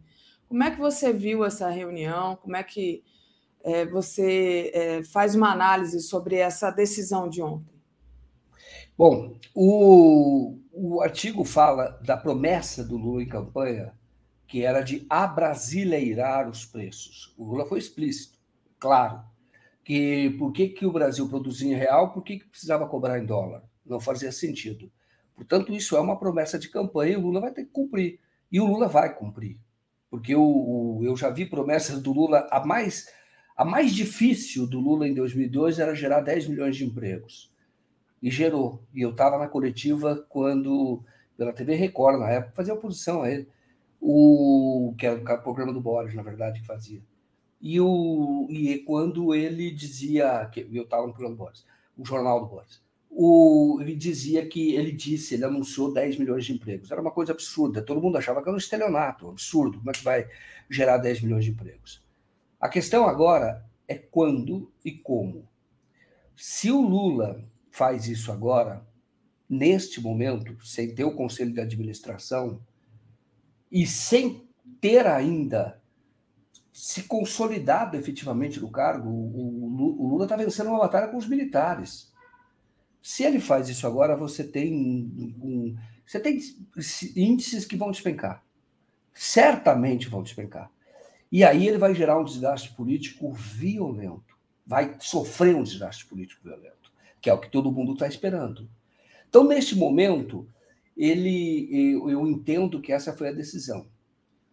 É, ele, eu, você vê que a gasolina hoje no Brasil e o, o barril de petróleo caiu no, no mundo e o, o dólar também caiu, você tem nos Estados Unidos 4,88 por litro de gasolina, não sei quanto está aqui, mas tem lugar que está mais caro. Alguém me falou que no Ceará estava R$ reais, algo assim. Então você tem um espaço para poder reduzir e voltar a cobrar esse imposto sem fazer grande alteração, nenhuma alteração, talvez, no preço do combustível. Então foi uma decisão política. Uma decisão política que levou em consideração o ruído que geraria nesse início de governo. E esse ruído, o governo ainda não tem firmeza. E é verdade, não tem. Entendeu? O governo foi eleito com pequena maioria e não tem. Então, eu entendo que tá certo o Léo quando ele fala em gambiarra, é um, vamos dar uma ajeitada aqui, mas, por outro lado, eu não vejo alternativa no campo da política. Porque hoje, se você muda o PPI nesse momento, a ação da Petrobras vai para 15 reais. Isso vai, isso gera um ruído ruim. Não que você deva governar atendendo ao mercado, de jeito nenhum. Mas você sabe que você vai sofrer desgaste e vai começar a gerar a mesma. Ainda não se venceu a narrativa da história da Petrobras do petrolão, que foi farsa. A Petrobras nunca esteve próxima de quebrar. Nunca. Só que você tem que essa narrativa, mostrar essa farsa, ela tem que se consolidar totalmente. Porque se você tiver uma queda agora, vão falar: olha, estão quebrando a Petrobras de novo. E a Petrobras e o petróleo já derrubou e derruba. O Chaves. Não é que derrubou o Chaves, mas enfraqueceu o Chaves. A força do chavismo estava no petróleo a 100, 120 dólares naquela época. Então tinha uma receita gigantesca e proporcionou um bem-estar durante um período na Venezuela. Depois derrubou, foi para 40, 50 dólares, acho que agora está em 82, algo assim. Chegou, agora, pouco tempo atrás, estava mais de 100. E por que, que eu acho que está caindo? Para prejudicar a Rússia. Preço de petróleo não tem nada a ver com o mercado. Por quê? Porque a Rússia tem grande receita de petróleo. E aí o petróleo caiu, agora a Rússia perde receita. Óbvio, porque ela é uma grande exportadora, assim como o Brasil virou um exportador. A União Soviética caiu por causa de preço de petróleo. Não sei se as pessoas lembram do, da crise do petróleo, 74, eu era criança. Eu lembro quando falava crise do petróleo. A crise do petróleo, o petróleo foi para as alturas, 74. Eu lembro mais ou menos disso, porque eu lembro 75, eu estava no, no, no, no, Na época falava ginásio, primeiro grau, já falava primeiro grau. E, o, e, e ali, quando estourou o preço, o Brasil entrou numa crise violenta. Depois, na década de 80 e meados, ou início da década de 80, os Estados Unidos fizeram um acordo com a Arábia Saudita, essa é grande aliança deles, para aumentar a produção. E aí o preço do petróleo despencou. E a União Soviética dependia demais da receita do preço do petróleo. Demais. E foi por conta disso que a União Soviética começou a se enfraquecer. Assim como a Venezuela, agora há pouco tempo, começou a se enfraquecer. Então a Dilma falou isso uma vez, e é verdade. Quando ela saiu da visita ao Lula na cadeia, certamente os dois falaram sobre a questão do petróleo. O Lula leu um livro, um olha, dessa grossura aqui, e ele e ele sabatinava os interlocutores sobre o petróleo. É Daniel, desculpe o sobrenome agora, não tenho, depois eu vejo, eu te passo, eu passo para vocês. Mas é o petróleo, sobre a influência do petróleo na política. O Lula sabe disso, ele pode cair. Entendeu? Agora ele vai ter que adquirir musculatura. E é o que ele está fazendo no Exército. Mas é claro que ele vai ter que cumprir, é claro que ele vai cumprir, porque senão vira um estelionato eleitoral, óbvio que, que vai virar. Só que ele vai ter que mostrar o crescimento da Petrobras, vai ter que desenvolver a economia como um todo e não pode correr o risco desse momento em que o Bolsonaro deixou o governo, as contas ruins, ele não pode tomar essa decisão pesadíssima. Mas eu lembro que a Dilma, o Lula lia esse livro e o Lula falava muito sobre petróleo. Eu recebi uma carta do Lula sobre petróleo, uma entrevista que eu fiz, ele me parabeniza sobre a matéria que eu tinha feito sobre o. Eu fiz matéria e fiz e fiz entrevistas sobre a questão do petróleo. Naquela época ele estava preso. Então ele deve ter discutido isso com a Dilma. Quando a Dilma saiu, o, a Dilma deu uma entrevista ali, na vigília, ali em frente, em que ela falou: olha, o preço do petróleo não é definido pelo mercado. Não é lei de oferta e procura. Guerras interferem, sanções interferem, e eles levam o preço para baixo para cima como querem. Então, o Brasil está nesse jogo que é bruto, esse jogo é bruto, bruto, bruto. O livro Petróleo fala disso. Financia terrorismo, financia é, é, golpes, é, derruba governo. Agora, é claro que nós estamos numa transição energética, inclusive. O Brasil e o próprio Lula fala disso. A própria Petrobras vai investir nisso. Para você é, investir menos no petróleo, embora o Brasil tenha uma receita fantástica da, do pré-sal e vai continuar tendo, mas você também ir para outras matrizes. A, a, eólica, sobretudo, a Petrobras pode fazer isso em alto mar. Tem muito vento e ela tem expertise. Enfim, a Petrobras tem que se consolidar com uma administração muito eficiente, profissional, para fazer as mudanças que tem que fazer. O PPI é consequência do golpe, evidente. Evidente, evidente, evidente. Surgiu depois a chamada ABICOM, que é a Associação dos Importadores. Ela é poderosíssima. Patrocina evento do Globo. Tá, eles estão sempre lá dando entrevista à Globo News, Globo. É, uma, é um lobby que nasceu em 2017. E a ABICOM entrou na justiça, inclusive no, no, na justiça não. É, é, entrou na, é, questionando a questão de monopólio, porque não quer que as refinarias brasileiras definam preço, porque tem que ter uma paridade internacional. Atacaram, é, atacaram também nessa seara. Tentaram fechar, deram o golpe em 2016, fizeram o PPI, e aí é, tentam até impedir que as refinarias brasileiras vendam é, é abaixo do preço. É, é, e não é abaixo do preço, abaixo do preço internacional, que as refinarias vendam com o preço delas. Sabia? Por isso que a Petrobras foi obrigada a vender é, fez um acordo, na verdade, que não foi cumprido ainda. Venderam duas, mas era para vender quatro refinarias. Porque aí, para transferir para a iniciativa privada, porque disseram que a, a refinaria não poderia vender por preço abaixo do internacional, mesmo a refinaria tendo lucro. Tudo isso vai ter que mudar. A briga é violenta e vai mudar. O Lula foi eleito para isso. E vai mudar. Agora, se ele muda agora, gera um ruído que é muito ruim para o governo. É muito ruim neste momento. E agora, como de fato há um espaço para você manter o preço é, no, atual, estou falando dos Estados Unidos, custa, eu vi pelo galão, o preço 4,80, 4,88, 4,88 para ser preciso. Então, dá para você trabalhar é, cobrando, é, é, cobrando novamente os impostos mas com um preço que seja condizente.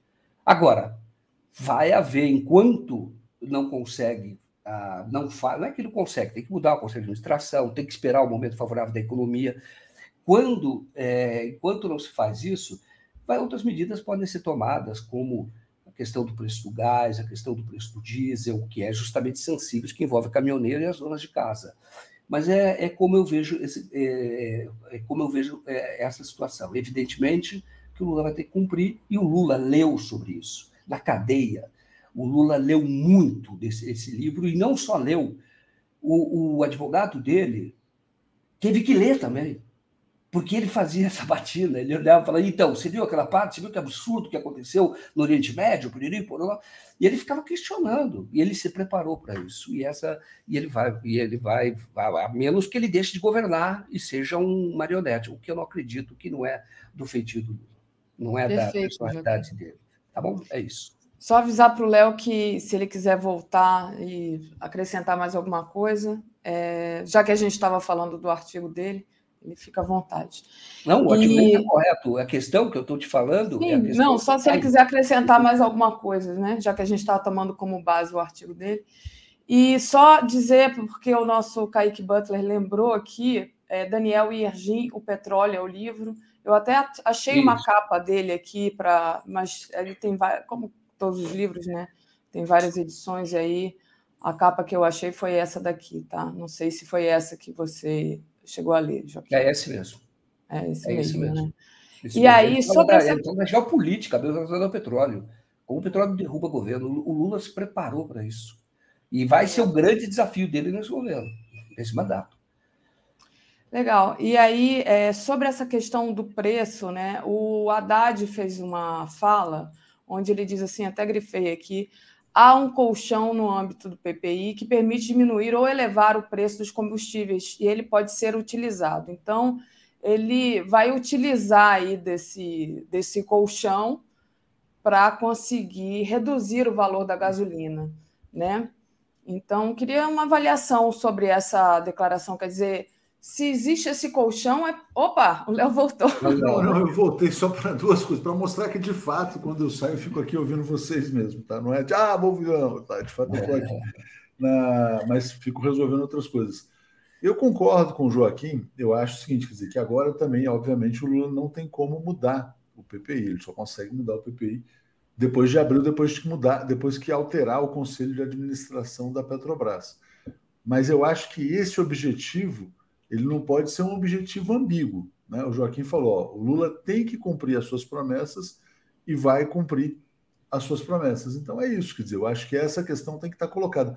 É, o que me incomoda nessa solução, por isso que eu acho, continuo achando, que a melhor saída era prorrogar a desoneração por mais dois meses e voltar a, co a cobrar impostos quando fosse apresentado quando fosse apresentada a nova política de preços da Petrobras. Tenho a sensação de que isso surgiu como não, o Haddad não pode perder porque foi uma briga pública com a Glaze, né? que seria, entre aspas, uma desmoralização é, do ministro. Né? Então tá aqui, ó. É, Cíntia está dizendo, Haddad é um gênio e não podia ser massacrado pelo Lula. Minha, minha intenção nunca foi massacrar o Haddad longe disso. Agora, é, vamos ver qual vai ser a solução que vai ser apresentada hoje. Pode ser que surja.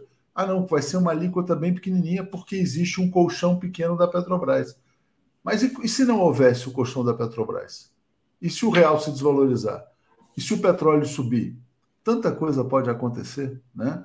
Então, na minha opinião, né, o Brasil já está aguentando essa bagunça do Bolsonaro desde a eleição. O Lula prorrogou por dois meses eu não veria nenhum mal em que isso fosse prorrogado por mais dois meses até o Jean Paul conseguir mudar os preços. Basicamente é isso. Né? Obviamente que tudo tem que ter o seu devido imposto, mas no momento correto. Mas era, era só essa. Não, não discordo em nada do que foi dito pelo Joaquim, não. Perfeito. É isso. Eu acho, viu? A única coisa que eu acho da disputa que está havendo é a seguinte: que pela cabeça do Lula, a Glaze é para pressionar o governo. Por isso que o Lula deixou a Gleisi fora do governo e o papel dela como presidente do PT é para tensionar e é para pressionar. Esse, esse, é o papel do Lula. E o Lula, ele, eu não sei se ele disse isso explicitamente, mas essa é a ideia dele. Por isso que ela diz que ela, ela é combativa e ela tem que ser presidente do PT mesmo, para pressionar o governo.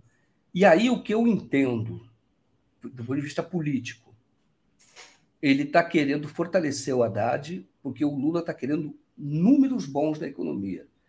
Uma percepção diferente, é o que eu vejo. Ele fala, bom, então é o seguinte: o Lula vai trabalhar assim. Ele vai deixar a Glaze pressionando, ele vai querer que sindicatos pressionem, ele quer isso, para criar as condições políticas para ele fazer. E ele quer pôr o Haddad para brigar e não ele. Entendeu? E, de certa forma, para ser a cara, vamos dizer assim, aquele a chave, o cara, o cara chato. Mas eu acho que essa é a função que ele distribuiu. E nesse, neste momento, e o Haddad vai perder alguns embates.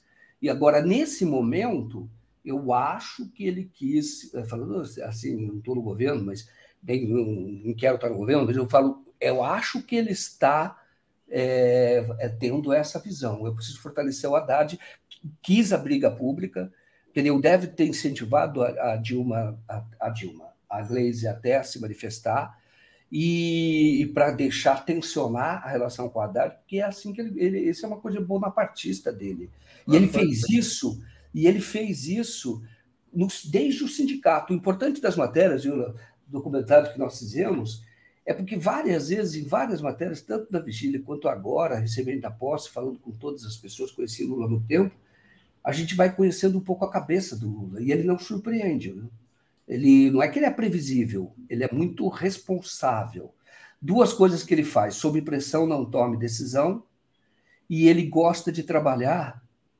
Não é que ele gosta, eu vou usar ele, ele, ele, diz, ele aprendeu a trabalhar e põe gente do lado dele que é FDP, porque ele diz que as pessoas são úteis. Não estou dizendo que é o caso de um dos dois, mas em algumas áreas ele coloca e usa essas pessoas. Não é que ele usa porque ele é mau, as pessoas já são assim mesmo, mas ele sabe trabalhar com essas pessoas. Vamos aguardar. O dia de hoje vai ser bem importante. Assim que a gente tiver o novo preço da gasolina, a gente vai trazer, porque a gente fala coisas muito complexas aqui e o povão ele quer saber, pô, a gasolina estava 5, foi para 6, foi para 5,50, foi para 5,40, caiu, ficou no mesmo lugar. É isso que as pessoas vão ver na hora final. Valeu, gente. Obrigado agora. Valeu. Joaquim, deixa eu agradecer ao Kaique, Kaique, que foi ele que lembrou o nome do, do livro aqui. Então, obrigada, Kaique. E aí, queria trazer um outro assunto para você comentar, que é o do ministro do Lu, ministro do Lula, indicado pela União Brasil, né, para não repetir aqui o que estavam se falando mais cedo, é ministro do Lula, mas é indicado pela União Brasil. Então, ministro das Comunicações, indicado pela União Brasil, omitiu do TSE 2 milhões em cavalos de raça. Esse cara, toda hora a gente sabe uma novidade dele, né, Joaquim? E aí, como você estava falando. É, que o Lula sabe lidar com esse tipo de gente é, complicada, em nome de uma governabilidade, aceitou esse nome aí. Como é que você viu essa notícia? Olha, eu vejo o seguinte: a... esse cara, esse cara já devia ter saído do governo. Vou dizer uma coisa para você: esse cara não deveria ter nem entrado no governo. Entendeu? Eu acho que ele tem 38 anos, gosta de cavalo de raça. O que tem a ver com comunicação? Ele foi indicado pelo União Brasil. Então, é... e ele usou dinheiro do orçamento para asfaltar uma estrada que leva para a fazenda dele. É, teve. Ele, ele leva para a fazenda dele. Então, esse cara não deveria estar no governo. Agora, está vendo também uma, uma tentativa do Estadão fazer a matéria, esse outro lado, para derrubar o ministro do Lula rápido. Por quê? Porque esse é um jogo, Daphne. Eu já participei desse jogo. Na imprensa, quando a gente trabalha na velha imprensa, na imprensa corporativa, o prestígio se dá pela velocidade com que você derruba um, alguém do governo, do ministro. Não estou falando que eu fiz isso, mas eu sei disso. Tá? Então, em qualquer governo, era atrás. Então, hoje, as pessoas estão querendo uma cabeça, uma de caça do governo Lula. E a cabeça vai ser esse ou o da, da, da, da, da, da deputada, a mulher do prefeito lá da Baixada Santista, que quer. Daniela que, Carneiro. Foto dela com miliciano. Não estou dizendo que ela é miliciana, não, porque foto você tira com todo mundo. E, e, na Zona Oeste, hoje em dia, é difícil você não esbarrar. É. Na Baixada também, é difícil você não esbarrar na milícia em algum momento. Tá? Então, ah, fulano de lá trabalha e pertence à milícia, mas você nem sabia. Hoje você sabia e falou, mas aqui não venha fazer coisa errada. Aqui trabalha, eu não sei o que você faz fora do, do horário de trabalho, mas aqui você trabalha. É difícil. Mas o que eu quero dizer é que o Juscelino, o Juscelino foi uma péssima escolha. Aí você fala, ah, foi uma escolha do Lula. Foi uma indicação do União Brasil que o Lula concordou. E, entendeu? Mas é claro que o cara, o, cara, o cara vai cair. A questão é quando também. E aí eu digo para você, tem essa disputa na imprensa, porque quando derruba um, começa a derrubar outros. Na verdade, não é o Juscelino que o Estadão está atrás. O Estadão quer enfraquecer o Lula, está medindo força. Entendeu? Essa é a questão. Agora, eu, evidentemente que o que, que tem que acontecer? Ele está condenado, tem denúncia, está indiciado. Então deixa investigar. Entendeu? Por exemplo, a denúncia de agora é ele teve dois. É, como é que chama? O, o, ele omitiu receita. Ele é um cara rico, muito rico, família muito rica e cheio de fazendas, mas ele, ele declarou lá do TSE 4 milhões de patrimônio e o patrimônio dele declarado que ele tinha outros cavalos de raça. Ele vem sempre a São Paulo e usou, inclusive, avião da FAB para vir a São Paulo para fazer participar de leilão. Ele inventou. É, é difícil você falar inventou. Tinha lá uma agenda, e você sabe que essas agendas, quando o cara quer fazer uma coisa privada, ele cria qualquer coisa lá de uma agenda no interior aqui de São Paulo e veio, veio com o avião da fábrica. E, o, e no leilão, aí ele, ele, ele, participou de um, de um leilão que é o que ele gosta, de cavalo de raça, cavalo extremamente caro, extremamente caro. Então, o, o, ele, ele, ele, ele é o cara que vai cair, entendeu? Agora, já não deveria nem ter entrado. Foi uma péssima escolha. Ah, foi o Lula que escolheu, então foi uma péssima escolha dele. Porque o União Brasil é que é, indicou, então ele pode ter concordado. Mas é claro, o cara não tem nem idade para ser um Sabe o que, que me assusta? É que foi o cara não tem nada a ver com comunicação, foi uma péssima escolha, mas tinham que escolher um do União Brasil. Esse deve ter sido menos pior. Imagina, imagina o resto que não chegou a ser escolhido, né? É isso que me é, assusta um pouco. Tem, de escolher o Moro, que é do União Brasil, né? Também, né? Estou brincando, né? Claro. É uma piada. Claro tá brincando. É uma piada total, entendeu? É uma piada total. O Moro vai ser caçado logo. Acho que não dura dois anos do mandato por conta do Caixa 2. Muito bom. É isso, Joaquim. Deixa eu, então, agradecer o pessoal, né? Dizer o quanto é importante vocês deixarem o like, compartilharem essa live. Quem puder, torne-se membro aí no YouTube, no botão tornar-se membro, ou faça uma assinatura solidária em brasil247.com.br apoio. Vocês também podem doar por Pix, ó, pix.brasil247.com.br. Joaquim, outra, outra questão aqui que eu gostaria de tratar com você, que é uma questão também que a gente vem denunciando aqui, é, que a população, desde que é, o Lula ganhou a eleição e depois na posse gritava, o grito era sem anistia, né? Então, sem anistia para aqueles que participaram da tentativa de golpe é, anterior e na do 8 também de janeiro, mas principalmente o envolvimento dos militares. Então, Alexandre Moraes abriu inquérito para investigar envolvimento de militares é, naquela intentona golpista do dia 8 de janeiro.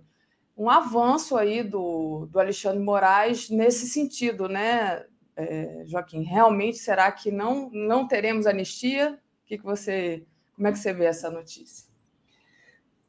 Ou não, anistia não vai ter, não. Entendeu? Não tem clima para isso, o povo não vai deixar e continue pressionando, e pressiona, tem que pressionar, viu? O governo, se você não pressionar, ele não anda. Entendeu? E, e, e o judiciário também.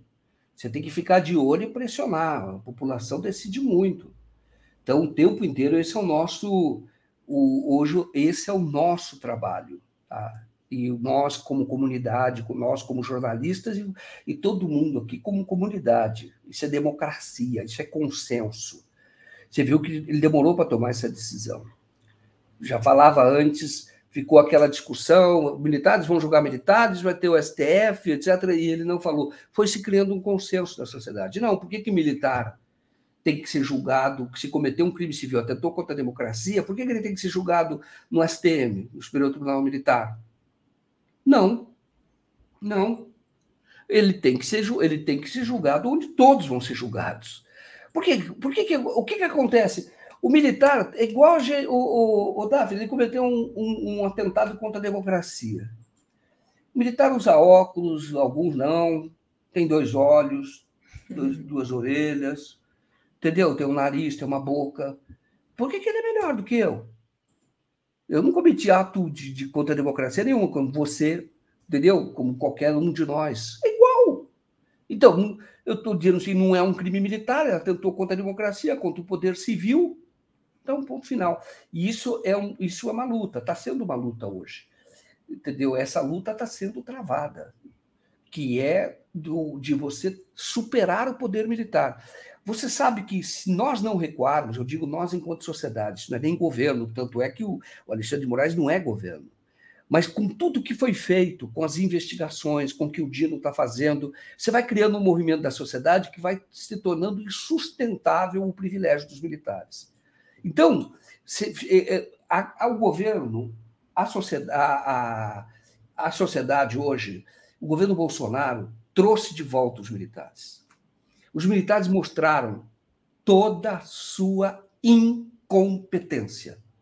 Expuseram, foram expostos o Pazuello é o exemplo. Então, eu estou dizendo, eles foram, foram, foram expostos. Então, hoje nós temos a oportunidade, é diferente de 64, 70, 80, que não havia tanto movimento da sociedade, a sociedade não estava tão organizada. Essa sociedade foi mudou muito, viu? É claro que foi uma luta da sociedade para derrubar a ditadura, etc. Mas hoje a sociedade está mais organizada as instituições civis estão mais fortes. Então, é uma oportunidade para acabar com os privilégios que os militares têm.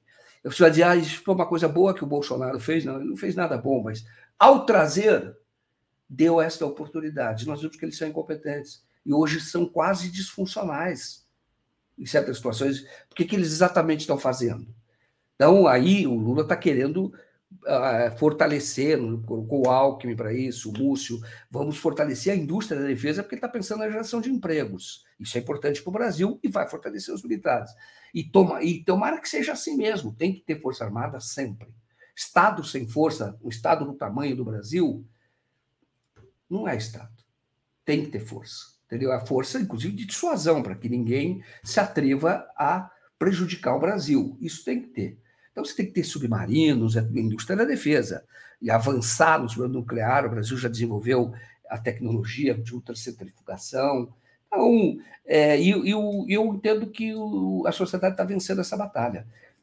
O Moraes, a tomar essa decisão, sabe que tem amparo. E as instituições estão fortes e o governo, por sua vez, está é, tá dando é, demonstração de, de, de força. E veja que aquela, aquele áudio do general Tomás Paiva, que é o comandante do Exército, esse áudio foi vazado numa reunião que ele teve com outros comandantes, vocês viram isso, né? Então, olhe só, ele está falando lá, inclusive ele está se explicando por que, que o Bolsonaro foi na AMAN e lançou a candidatura dele em 2014, quando o Tomás Paiva era o diretor da AMAN. Ele falou, ele, ele fala, o Bolsonaro me enganou, porque ele, como ele foi lá, ele sabia onde os cadetes ficavam. Então, ele deu uma hora, ele era deputado federal, ele foi se aproximando dos cadetes, é o que ele sempre fez, subverter. A, ele fez isso, Bolsonaro era proibido de entrar nas academias, porque ele ia lá para. É, o próprio exército construiu isso na época, o general Tinoco, não deixava ele entrar, porque ele ia lá para é, subverter a disciplina. Entendeu? Aí o Bolsonaro fez isso ficou longe do general, deu um jeitinho, está falando na gravação, foi lá e foi aplaudido pelos cadetes, que são, os cadetes são jovens, 21 anos, 22 anos. Então, ele conseguiu, e aí aquilo foi usado, o, e o general fala na gravação, como start da campanha do Bolsonaro. E é verdade, ele usou aquilo, falou: olha, tem o apoio dos militares, você candidato a presidente, isso foi em 2014. E o, o general Tomás, provavelmente, ele próprio vazou essa reunião. Por quê? Para mostrar que o exército está mudando, não tem só bolsonarista. Porque ele está falando nessa gravação que foi quando ele era comandante militar do Sudeste, alguns dias antes dele ser nomeado é, comandante do exército, no lugar daquele, daquele outro que era indisciplinado, mostrou que era indisciplinado, não respeitava o comandante-chefe, que é o caso Lula, e as autoridades que estão com o Lula, no caso do Flávio Dino. Mas ele, ele provavelmente gravou e divulgou, ele vazou agora saiu na, saiu na Folha o, o áudio. E ele está falando que o, o, mal que o Bolsonaro fez para o Exército, aquilo que nós sabemos. E ele tentou fazer motocicleta dentro da mãe, ele está falando sobre isso, está falando sobre o Pazuello, que era um absurdo o Pazuello ficar é, é, é, impune, porque participou, é, violou, violou o estatuto, é, do próprio Exército, regimento do Exército, a participar de um ato político. Então, o que eu quero dizer? Olhe só o cenário mudando. Esse general, provavelmente ele gravou provavelmente ele vazou, conversando com outros generais. Então, é, nós temos agora uma mudança importante no Brasil, e é isso que a gente tem que começar a observar. Os avanços estão sendo dados. Os militares eram a área mais difícil, mais sensível. Foram vencidos em 8 de janeiro, estão sendo vencidos agora. Os militares, que eu falo, é setores dos militares, porque quando eu falo Tomás Paiva, ele é militar também. E agora é, ele está é, se coloca, é, o, ele divulgou isso e a própria e o Alexandre de Moraes decidiu não, vão ser julgados pelo STF, tem que ser julgados, portanto, prepare esses generais, porque alguns serão presos. Generais ou coronéis, não sei se até onde vai chegar. Coronel tem um lá que era Paulo é, Jorge é, Hora, que era o, o, o comandante lá de, de, um batalhão do Palácio Planalto, teve um vídeo dele tentando proteger o, os terroristas e, o, inclusive, um oficial da, P, da, da, PM, do Distrito Federal, já sob intervenção do Dino, segura no ombro dele e falou: Você está maluco? Você está maluco, coronel? Você está maluco? Aí o cara, atarantado, assim, olha, ah, tudo bem, vão ser presos, vão ser presos. Mas ele estava lá tentando impedir a prisão. Como é que não vai ser punido? É um coronel. Não sei até onde chega a participação dos militares, mas é, vão ser punidos como qualquer outro. É interessante isso, né, Joaquim? Porque se de alguma forma, depois da, da ditadura militar, eu, eu penso que deve ter havido ali uma tentativa de limpar a barra, né? Até a lei da anistia e tudo, dos crimes que foram é, cometidos durante a ditadura e passar uma outra imagem do, das Forças Armadas, é, com esse governo Bolsonaro, se manchou novamente, a, digamos assim, é, a opinião né, que as pessoas fazem das Forças Armadas, porque ficou exposto. Então, eu imagino que agora, com isso tudo acontecendo, e se realmente esses militares forem punidos pela justiça comum, é, as pessoas que, os militares que estavam dentro do governo e que apoiavam o Bolsonaro, devem começar a ficar pensar assim, poxa, esse cara fez uma bagunça aqui, né? Esse Isso. cara, ele Isso. levou a gente para um buraco de lama. É, e aí eu acho que ele perde muito apoio em relação a isso, né? As pessoas que estavam ali dentro do governo, que estavam se achando muito bons, de repente se veem que podem ser julgados pela, pela justiça comum um outro militar, mesmo que a pessoa não esteja envolvida, vendo um outro, porque eles são corporativos demais, né? Eu acho que deve acender essa luz vermelha de como o Bolsonaro foi ruim para eles também, né? Perfeito. É isso mesmo. Eu concordo totalmente. Como foi ruim para eles. Expôs, desgastou. E, e, é bom nesse sentido. Nós temos que olhar o, o, como é que é essa história dos militares. Por que, é que eles têm privilégios? E a, começa a perder privilégio agora quando a decisão é não vão ser julgados pelo STM, vão ser julgados pelo STF como qualquer outro civil, como qualquer outro violador do Estado Democrático de Direito. É, até então, os militares é, estavam ali num lugar que não a gente acreditava que eles não iam ser tocados, né? mas isso mudou com a situação política do país. Joaquim, deixa eu agradecer aqui, é, ah, sempre acontece isso, na hora que a gente precisa ler o superchat, de repente eles pedem uma senha, né? A gente no ar, mas vamos lá, que vai dar certo. E aí eu queria agradecer aqui o superchat do pessoal. Alguém. É... Peraí. Alguém. Não vou conseguir ler agora, não, Joaquim Tá, realmente eles estão pedindo uma outra senha, daqui a pouco eu leio. Mas a Simone Scolari está é, tá perguntando se para virar, que deveria é, haver uma maneira de se tornar membro através do Pix. É porque para se tornar membro, Simone, tem que ser realmente através do botão do YouTube. Das outras formas de contribuição, você vira assinante do 247, que também é uma ótima forma para a gente aqui, é um ótimo apoio. Joaquim, te agradeço demais. Peço desculpa aqui o pessoal que mandou superchat. Não, se você quiser, eu leio rapidamente aqui. Ah, então lê. acessar. Ah, você vai me ajudar. Para ficar, eu estou só acessando aqui. Olha, tem. Ele diz aqui, ó. É, tem aqui, olha, vou ler aqui para você. Todos eles. É, Vou ver, o, o Andrei e Souza, cidadão e cidadã somos essencialmente civis. Militar é uma condição temporária.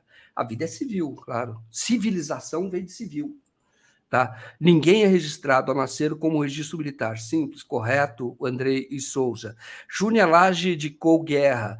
É, saía em muitos blocos de carnaval com o estandarte anistia não, do coletivo Flores de Luta de BH. E o você já mostrou Aí que, é o Banda, que é o Daniel Yergin, é isso, né? Que é o Petróleo, é. aquele livro que o Lula leu na prisão e sabatinava os outros sobre o livro. Outros tiveram que ler também. Obrigada, Joaquim. Tá Enquanto você falava aí, eu consegui acessar, porque tem que dar o ok aqui no celular, voltar para a página. É um, são uns botõezinhos a apertar. Obrigada, te agradeço demais essa ajuda. Valeu. Agradeço Obrigado. também pela análise. Valeu. Trazendo Valeu. aqui nosso Brian. Comentário de Brian Meir. Bom dia, Brian, tudo bem? Tudo bem, saudade das neves aqui em Recife, tá quente pra caramba. tá nevando aí em Recife? Não. tá quente pra Tomara. caramba mesmo, aqui no Rio também. Tá. E aí, vamos uh, conversar sobre o, o, Rupert Murdoch, pode ser? Sim, vamos conversar. O Rupert, Rupert Murdoch, magnata da mídia, né, da mídia conservadora americana, reconheceu que os apresentadores da Fox News endossaram falsidades de fraude eleitoral. Como é que é isso, Brian? Então, primeiro, uh, Rupert Murdoch não é apenas um magnata dos Estados Unidos, ele é australiano, ele é dono do Sky de Inglaterra e todos os tabloides mais conservadores da Inglaterra, como o The Sun, Além disso, ele é o dono do Fox, que produziu um documentário anti-Lula na época eleitoral pelo Tucker Carlson e é dono do Wall Street Journal agora, que é o jornal mais uh, antigamente era mais respeitado pelo mercado e está virando um tabloide também. Ele vem faz décadas com uma lógica de tabloide. Eu lembrei quando ele comprou o jornal Chicago Sun-Times, em minha cidade do Chicago, era um jornal respeitável. E de um dia para o outro, na capa do jornal, tinha uma foto do Adolf Hitler e o, o Homem-Elefante e Michael Jackson. Porque era a época que Michael Jackson comprou os ossos do Homem-Elefante, tipo, virou tabloide. E o Wall Street Journal está virando tabloide agora também. Então, esse é importante, porque ele tem ramificações para o Brasil, é relacionado ao Brasil. É a mesma questão. Tem culpabilidade para dono de uma empresa midiática se uh, eu estou puxando a foto dele na tela agora, Rupert Murdoch, né? Outro detalhe, ele é zionista, sionista total, entendeu? Um dos homens mais ricos do mundo. E ele uh, tem como culpar os donos para o estraga que os, uh, as empresas midiáticas deles faz contra a democracia. No caso do, do Murdoch, uh, ironicamente, porque os Estados Unidos não é um país democrata, é uma farsa a democracia estadunidense. Então, que, por que que Murdoch foi obrigado a testemunhar em frente do Suprema uh, ontem? Porque ele está sendo processado o Fox está sendo processado pela empresa que fabricou as urnas eletrônicas uh, para as eleições de 2020 nos Estados Unidos. Ou seja, ele está alegando que as mentiras feitas contra eles no emissora Fox atingiu margem de lucro deles. Danificou a reputação deles. Porque tinha comentaristas como Sidney Powell, que entrou no Fox e falou que a empresa foi uh, fundada pelo Hugo Chávez, né? E que o objetivo dessa empresa era de, de acabar com a democracia nos Estados Unidos. E essas mentiras que foram espalhadas no Fox durou várias semanas depois das eleições e são consideradas uma das coisas que influenciou aquele uh, insurreição no Capitólio dia 6 de janeiro. Influenciou as mentiras que ele estava divulgando. Agora, um, o que está acontecendo? a empresa está processando por 1,6 bilhões de dólares. Não há limite de danos punitivos nos Estados Unidos. É bem diferente do que uh, Brasil. O, o polêmico é idêntico. Né? Tem culpabilidade das mídias sociais, das empresas de mídia social, das empresas como o Jovem Pan, que espalhou mentiras sobre a integridade das eleições brasileiras nas semanas uh, antes da tentativa de golpe? Tem culpabilidade ou não? E, uh, no caso, como é os Estados Unidos, é tudo relacionado com margem de lucro, né? Mas ainda, um, esse manda um sinal forte que uh, essa questão da liberdade da imprensa tem seus limites, né? Liberdade de imprensa é uma, um direito importante, mas não pode ser usado para negar outros direitos que são mais importantes ainda, como democracia, como integridade eleitoral. Então, eu espero que esse é só o comércio, né? E que em todos os países onde a mídia tradicional e a mídia social uh, fomentou revolução de cores, golpes do Estado, porque tem várias, né? Ucrânia 2014, Brasil 2016, o preso político do Lula, ou, ou tentativa de golpe desse 8 de janeiro, que eles começam a um, estabelecer culpabilidade para os magnatos bilionários que controlam os meios de comunicações que foram usados para reprimir a democracia nesses países. Entendeu? Agora, a questão, a questão é o seguinte: como é os Estados Unidos, como Donald Trump entupiu o Suprema com justiças 100% a favor do setor empresarial, é difícil saber qual vai ser o resultado desse julgamento, mas eu imagino se tem uh, punição, os danos punitivos vai vir, vai diminuir, né? não vai ser 1,6 bilhões de dólares, que é 9 bilhões de reais. Mas vai ser uma coisa, pelo menos. Porque se não, se não estabelece. Fala, desculpa. Não, eu ia dizer, só o fato de haver um julgamento diante da opinião pública, isso já muda alguma coisa, né? Para, digamos assim, é, desgastar esse tipo de posição. É, você não, não acha? Sim.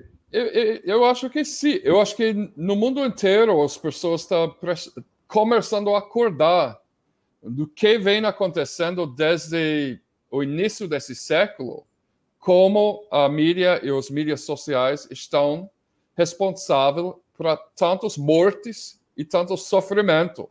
Começando com Sérvia em 2003, os países árabes. Qual foi o resultado daquela revolução do Twitter no Egito? Né? Qual foi o resultado? Governo militar. Em todos esses lugares onde teve uh, levantes populares gigantescos através dos mídias sociais, o resultado sempre vem numa coisa pior, como o que aconteceu com a, o golpe contra Dilma. A jornada do junho de 2013 era o início do processo do golpe contra Dilma, e o resultado foi que 30 milhões de brasileiros no pobreza, no miséria, né? Uh, ah, 87 milhões de pessoas não estão tá comendo três refeições por dia agora. Esse é o resultado. Né? Uh, o, o, preço do combustível é absurdo, liberalizado. Então, eu, eu, por causa disso que eu acho muito importante que o SECOM está tentando fazer agora, de estabelecer um marco regulatório para empresas de mídia social e para mídia, para proteger a democracia brasileira. Inclusive, ontem teve uma declaração do Flávio Dino a respeito disso, né? É, dizendo que as big techs elas foram é, culpadas por não ter, é, por, na verdade, por terem é, ajudado a organização é, das tentativas de golpe que a gente sofreu, principalmente do dia 8. Né? Porque lucra acima de polêmica, lucra acima de conflito. Então, o mais conflito que eles geram, o mais dinheiro que eles ganham. Como o Felipe Neto falou no CNN estadunidense outro dia, né? Eu vi na Instagram do Glaze. Ele está lucrando em cima disso. Ele está rindo da gente. esses bilionários?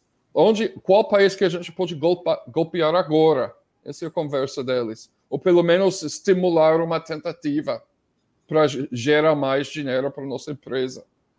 Perfeito. E a gente sabe que também não só é, a internet, mas como a mídia é, em geral, ela, ela tem essa, essa influência muito grande, né? E aí, Brian, eu trago aqui uma matéria que está é, na nossa home, na parte de mundo, que é a, essa daqui, olha. A grande mídia ignorou protestos. Opa, peraí que está vazando um áudio aqui, deixa eu ver se eu. Não, tá não. Grande mídia ignora protestos na França contra a OTAN e envio de armas à Ucrânia. É, está tendo esses protestos a favor da paz, né? Então está aqui. Esse da França, inclusive, foi liderado pela extrema direita. Mas o fato é, há um desgaste dessa, desse conflito, né? as pessoas é, estão é, indo para a rua e, inclusive, estão indo para a rua, me parece, o Léo até mostrou um vídeo aqui mais cedo, é, contra a OTAN.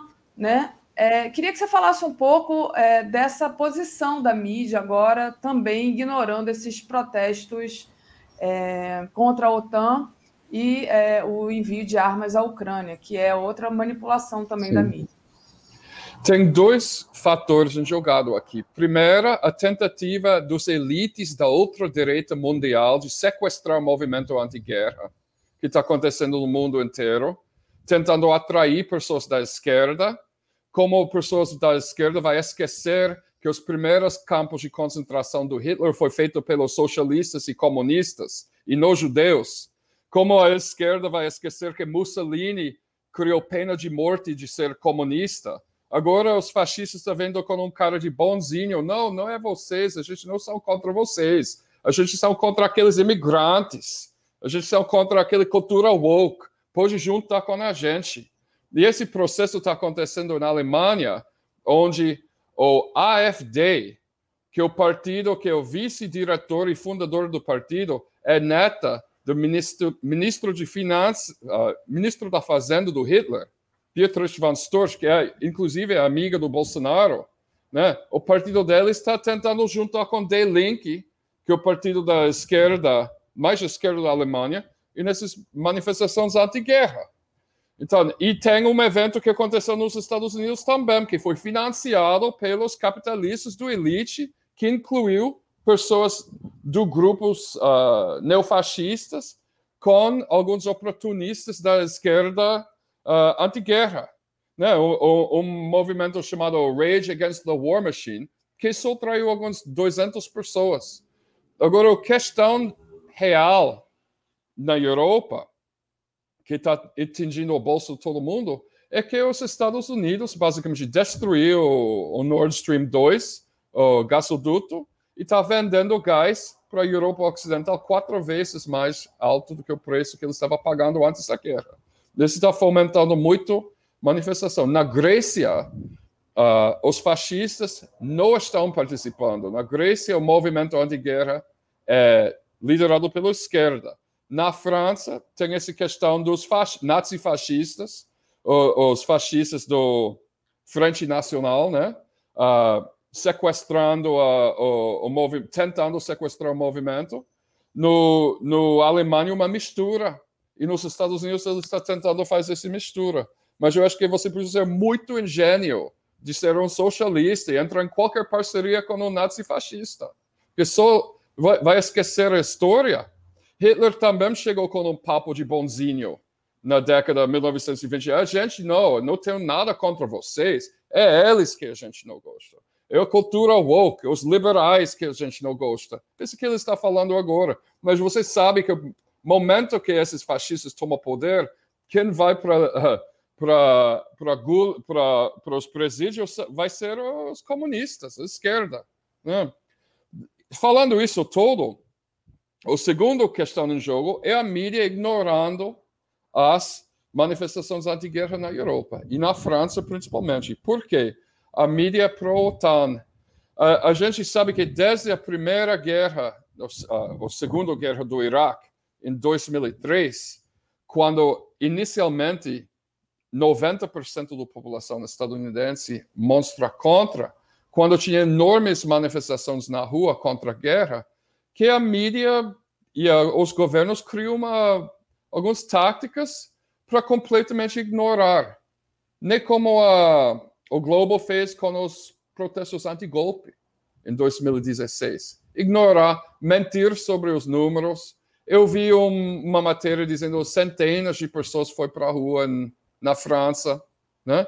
E quando eles mostram uh, imagens das manifestações anti-guerra, porque aparece no The Guardian também, não da França, porque é difícil da França, mas da Alemanha, da Bélgica, dos outros países onde está acontecendo as manifestações, eles enquadram a reportagem como se fosse de solidariedade com a Ucrânia, que não é o caso. As pessoas estão querendo acabar com a guerra imediatamente. Não é, essas não são manifestações uh, anti-Rússia, né? mas a mídia, quando eles fazem uma reportagem sobre as manifestações, eles enquadram como se fosse anti-Putin. Né? Que, porque, fala, desculpa. Não, não, não, pode falar, pode falar. No... É, por, é por causa disso que o Kuti vem dizendo, desde faz quase 10 anos que o Kuti vem dizendo, colocou pessoas na rua apenas não basta mais. A mídia já a mídia e os governos, os estados então já desenvolveu tantas táticas para enfraquecer o efeito de pessoas na rua, por isso ser uh, como ações combinadas, como por exemplo na Itália, eles não são apenas indo para a rua, ela está publicamente queimando suas contas de energia. Esse é um ato mais poderoso do que uma simples manifestação. É, tem que ter um, alguma coisa ali que. É, uma imagem que viralize, né? Alguma coisa ali que rapidamente seja capturada e que crie, que ande pelas redes, porque, na verdade, é, o que importa agora também, né? Claro que importa a gente na rua, mas o que importa agora também é essa quantidade de, de cliques que, que domina o mundo, né? Que, enfim.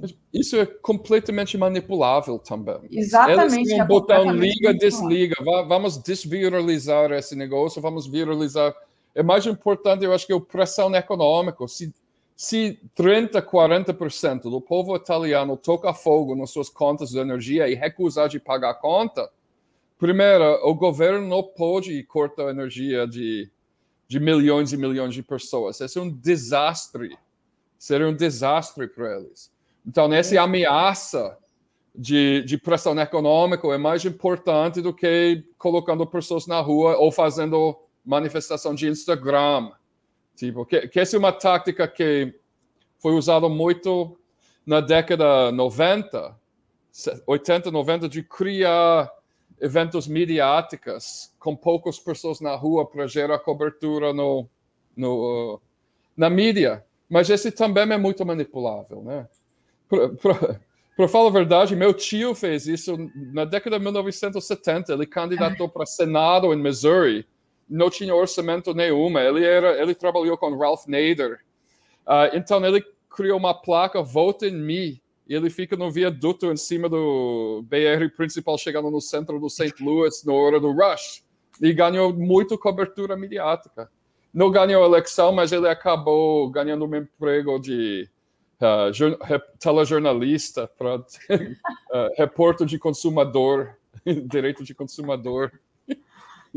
Bom, mas teve voto, é, bastante voto ou foi um Ele fiasco? acabou no terceiro lugar. Ah. Foi razoável, né?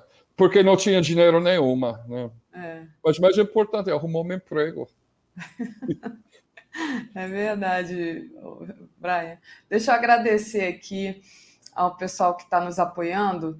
É, o Clydes, Clides, né? É preciso ocupar os espaços, não basta a rua.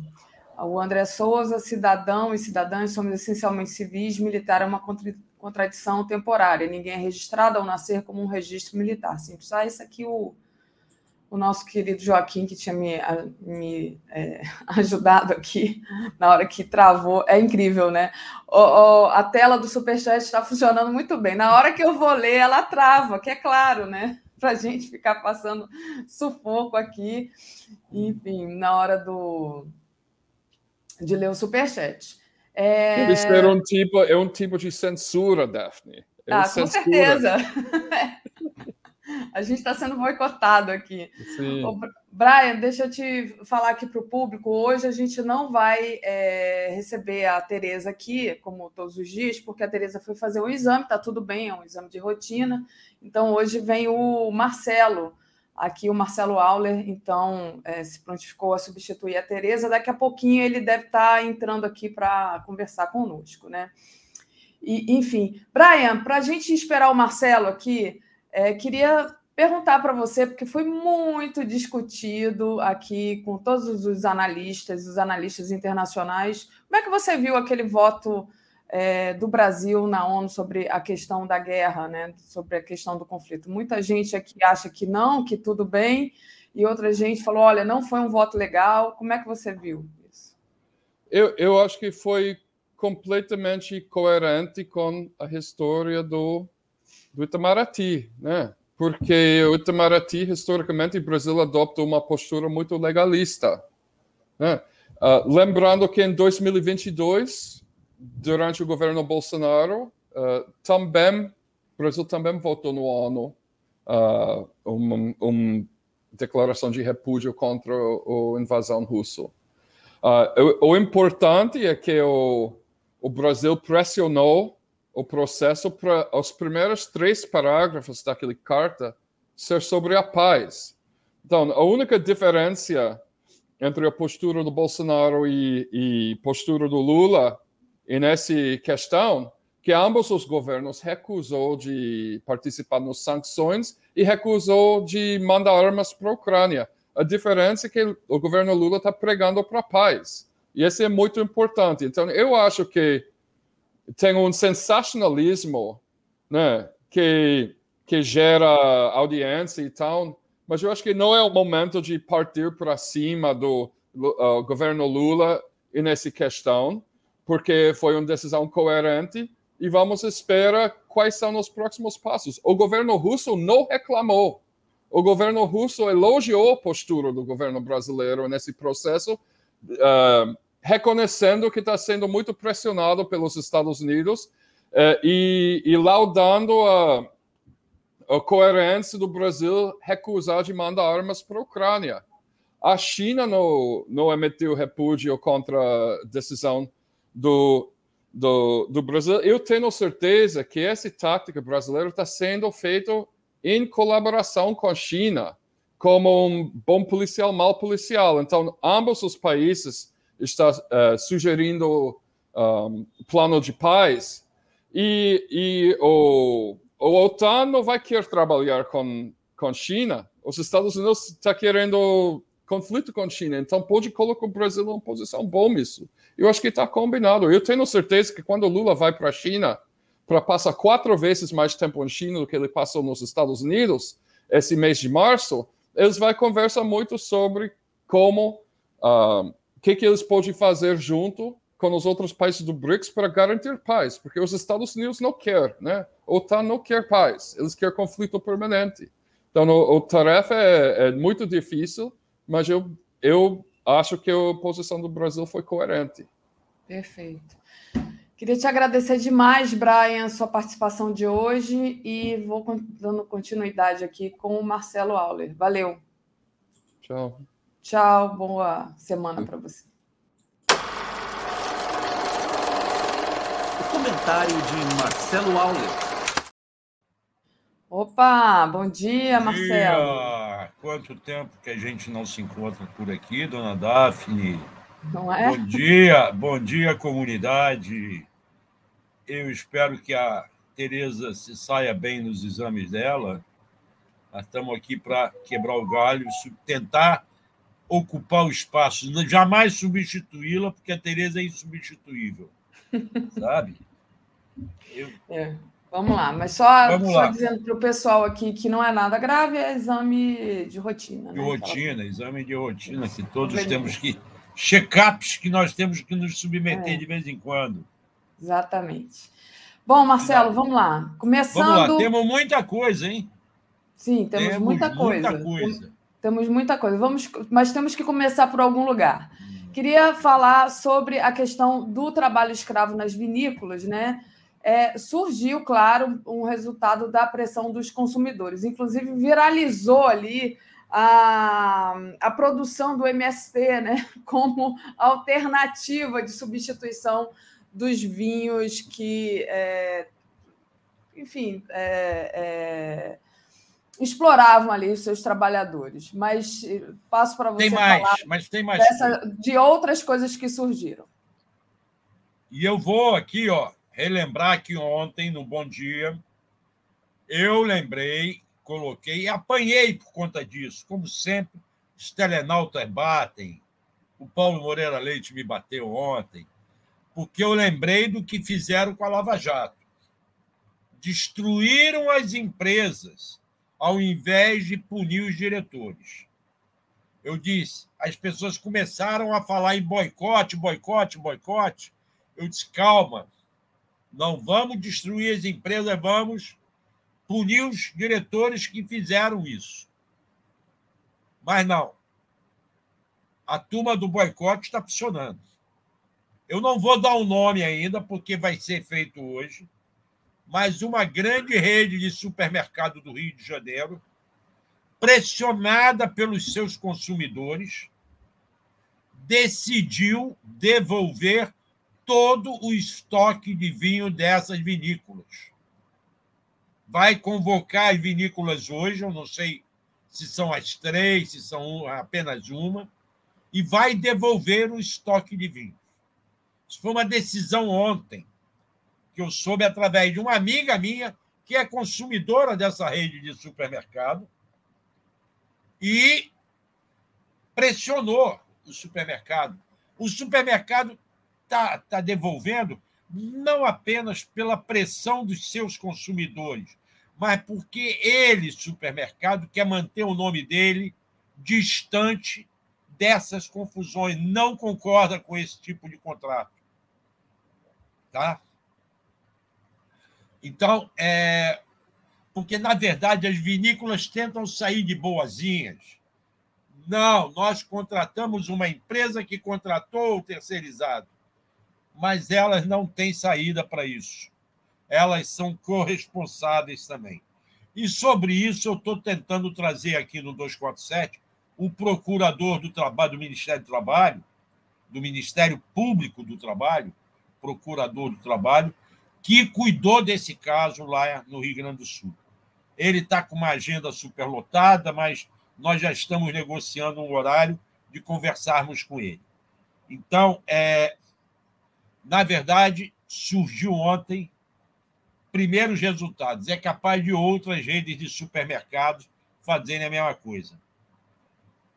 É, que, que que, que a, Priscila... Priscila... Não, eu coloquei aqui, achei interessante o comentário da Priscila Assunção. Ela disse assim: olha, Marcelo, depois de ouvir ontem você e o Paulo, fiquei pensando que, muito embora você esteja certo, não aguentamos mais a sensação de impunidade que reina nesse país. Bom, aconteceu um resultado aí que o Marcelo está trazendo hoje aqui em primeira mão, né? Que agora, eu acho que daqui para frente. É, quem quiser usar de trabalho análogo ao escravo nas suas produções aí, vai pensar duas vezes, porque isso é alguma coisa que é, é, é muito interessante né, como resultado. Não só a pressão dos consumidores, mas a pressão, é, a pressão de quem é, vai comercializar o produto existe também. Né? Então, é, é de se pensar duas vezes. E até por exemplo, tratar os seus trabalhadores dignamente pode ser usado como propaganda, né? porque o capitalismo ele se, se apodera de todo. Olha, que nós tratamos nossos empregados de forma digna, então comprem nosso produto. Enfim, eu acho que é alguma coisa interessante que aparece aí, né, Marcelo? Vamos ver se eu consigo aprofundar essa história hoje, inclusive conversando com o Ministério Público do Trabalho, para ter mais detalhes. Né? São 207 trabalhadores a maior parte da colheita de, de uva, mas também teve alguma coisa no laticínio ali. É, desses, a grande maioria que tinha vindo da Bahia já voltou para a Bahia em ônibus fretados, receberam um percentual do que tem direito a receber, e há um termo de ajustamento lá entre a empresa e o, e o Ministério Público do Trabalho para o pagamento do restante. O pessoal já deve estar na Bahia, que eles saíram no final de semana. Eu tenho até algumas fotos, mas aqui agora não vale colocar aqui agora, é, da, da, da volta desse pessoal, dos alojamentos. Olha, Daphne, era incrível. Eles eram acordados com choque elétrico. É tortura, né? Tortura, isso passou a ser tortura. Não, não é só mais escravo, trabalho escravo, era tortura também. Né? Então, eles eram acordados com choque elétrico. Inacreditável. Recebiam comida podre.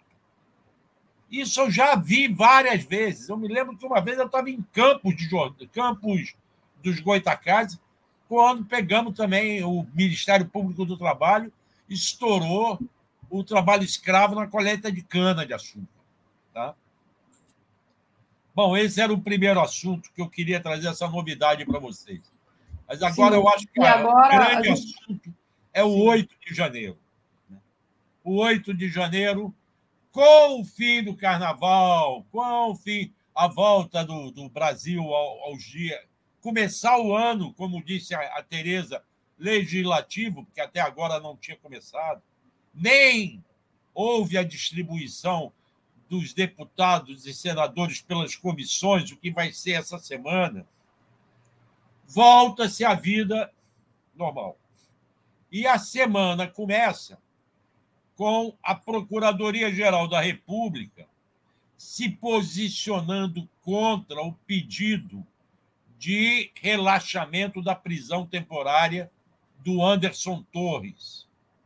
Anderson Torres é o ex-ministro da Justiça de Bolsonaro,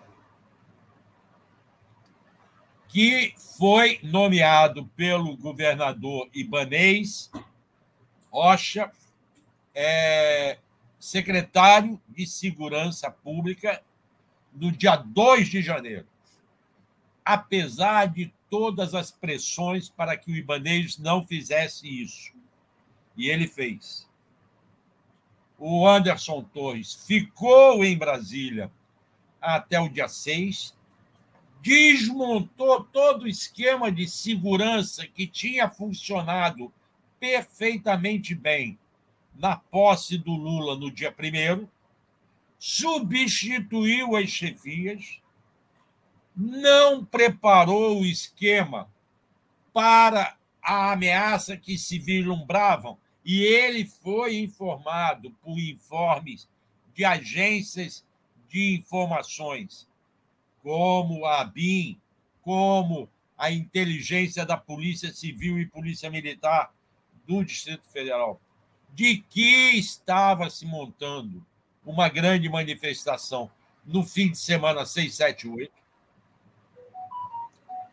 ele, teoricamente, teria direito a férias no dia 9 de janeiro, segunda-feira, mas viajou para os Estados Unidos no dia 6 à noite, tá? omitiu-se por completo na nova na nova função dele e aí deu no que deu. Agora ele, ele foi preso e ele está pedindo é, que está pedindo que relaxem a prisão dele.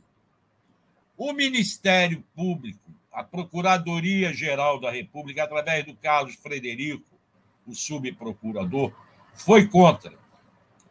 Primeiro, ele mostrou que o Anderson Torres descumpriu regras que tinham que ser cumpridas. Não prepararam, não tinha tropa na rua no dia 6, no dia 7, no dia 8. Não tinha tropa na rua. Apesar da recomendação de algumas pessoas de dentro do setor de operações lá, de que deveria ter tropa de prontidão, a tropa estava em casa. Não tinha tropa na rua. É, ele, quando soube que iam para a Praça dos Três Poderes, a única recomendação que ele deu foi: não deixem chegar no prédio do Supremo ou seja, no Congresso e no Planalto poderiam chegar, Por que, que ele não disse, não deixa chegar na Praça dos Três Poderes? Barra antes. Os cordões de isolamento que deveriam ter sido feitos antes não foram. E aí, além disso tudo, o procurador, o subprocurador Carlos Frederico, mostra uma outra coisa. Na casa do Anderson, vamos relembrar, ele estava nos Estados Unidos. Ele teve a prisão decretada pelo Alexandre de Moraes. Ele voltou e foi preso no aeroporto. Antes de ser preso no aeroporto, a polícia cumpriu o mandato de busca e apreensão na casa dela, dele. E na casa dele, a polícia descobriu aquela, aquele documento, o esboço de um documento que era preparatório para declarar a intervenção do governo federal pelo Bolsonaro no Tribunal Superior Eleitoral, de forma a tentar modificar o resultado da eleição em que o Lula foi vitorioso. Ele alegou que não, aquele era um documento que estava ali num bolo de papéis para ser jogado fora, para ser triturado. A polícia, ontem, nessa manifestação do Carlos Frederico, ele mostrou aonde estava o documento. Nessa pastinha aí, ó, bonitinha, pasta do Ministério da Justiça. Não era um documento para ser triturado e jogado fora. Estava bem guardado, ao lado de fotos da família do Anderson Torres. Ou seja, o envolvimento dele é muito maior. Ele tem muita coisa a explicar. Por isso tudo, o Carlos Frederico foi contra a libertação dele nesse momento. Quer que ele continue preso preventivamente. Vai ver se eu já estou falando demais. Tem comentários aí, Daphne? É, vejo sim, Marcelo. Tem sim. Queria Lembrando para as pessoas darem um like, né? Sim, claro. Sempre lembrando para o pessoal dar like, compartilhar essa live. Vamos lá. A Luciana Zero, ela diz que é de Bento Gonçalves. Nossa, mas de novo estão pedindo aqui uma senha. Vamos lá, mas eu tenho aqui da Luciana. Sou de Bento Gonçalves e estou envergonhadíssima por esse caso. A coisa não é de agora. Faz tempo que acontece isso. As pessoas que eram ameaçadas de morte caso denunciassem, né? falando aí sobre a questão é, das vinícolas. E teve alguém também aqui que perguntou, foi a Jo Bernardes se a empresa terceirizada era da Bahia. Você sabe informar? Não, não, não era da, é, é, é da, do Sul e é uma segunda empresa. É uma mesma, é uma mesma, os mesmos controladores. Eles tinham uma empresa anterior que já tinha tido problema. Eles fecharam e abriram outra, em nome de uma mulher, mas o controlador era o mesmo e era do Sul.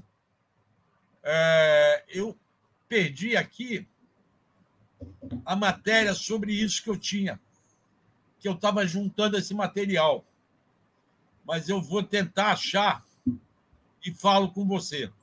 Vai, vai tocando aí enquanto eu vou achar. Não, aqui. de, de, é, de chats que a gente tinha aqui para agradecer e ler, foram, foram esses. E aí, é, você já falou né, sobre essa questão do da minuta, né? A minuta que estava muito bem guardada na casa do, do ex-ministro. e aí, avançando nesse assunto ainda, Marcelo, teve a decisão do Alexandre Moraes, é, a, que é a favor de investigar também a participação dos militares pela Polícia é, federal, né? Porque, tipo assim, a gente é, tinha medo que a justiça militar é, que, fosse, que fosse julgar a participação desses militares e que fosse dar em o que? A anistia. Mas, como eu falei aqui com o Joaquim, né?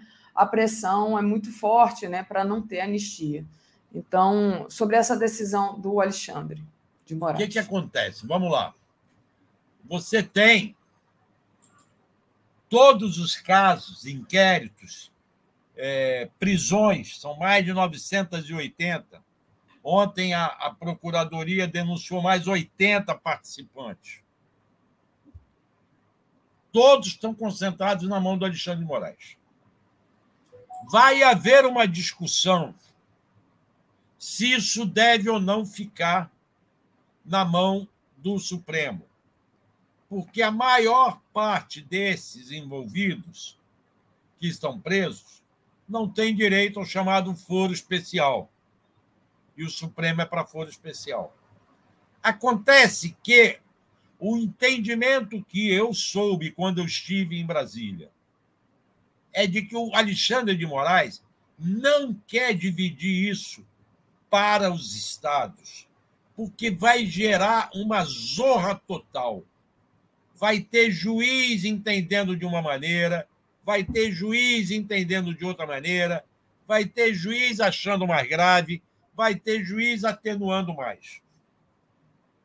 Há o medo de que isso tumultue a vida do Supremo, porque são 900 e pouco, mais de mil processos, mais de mil inquéritos.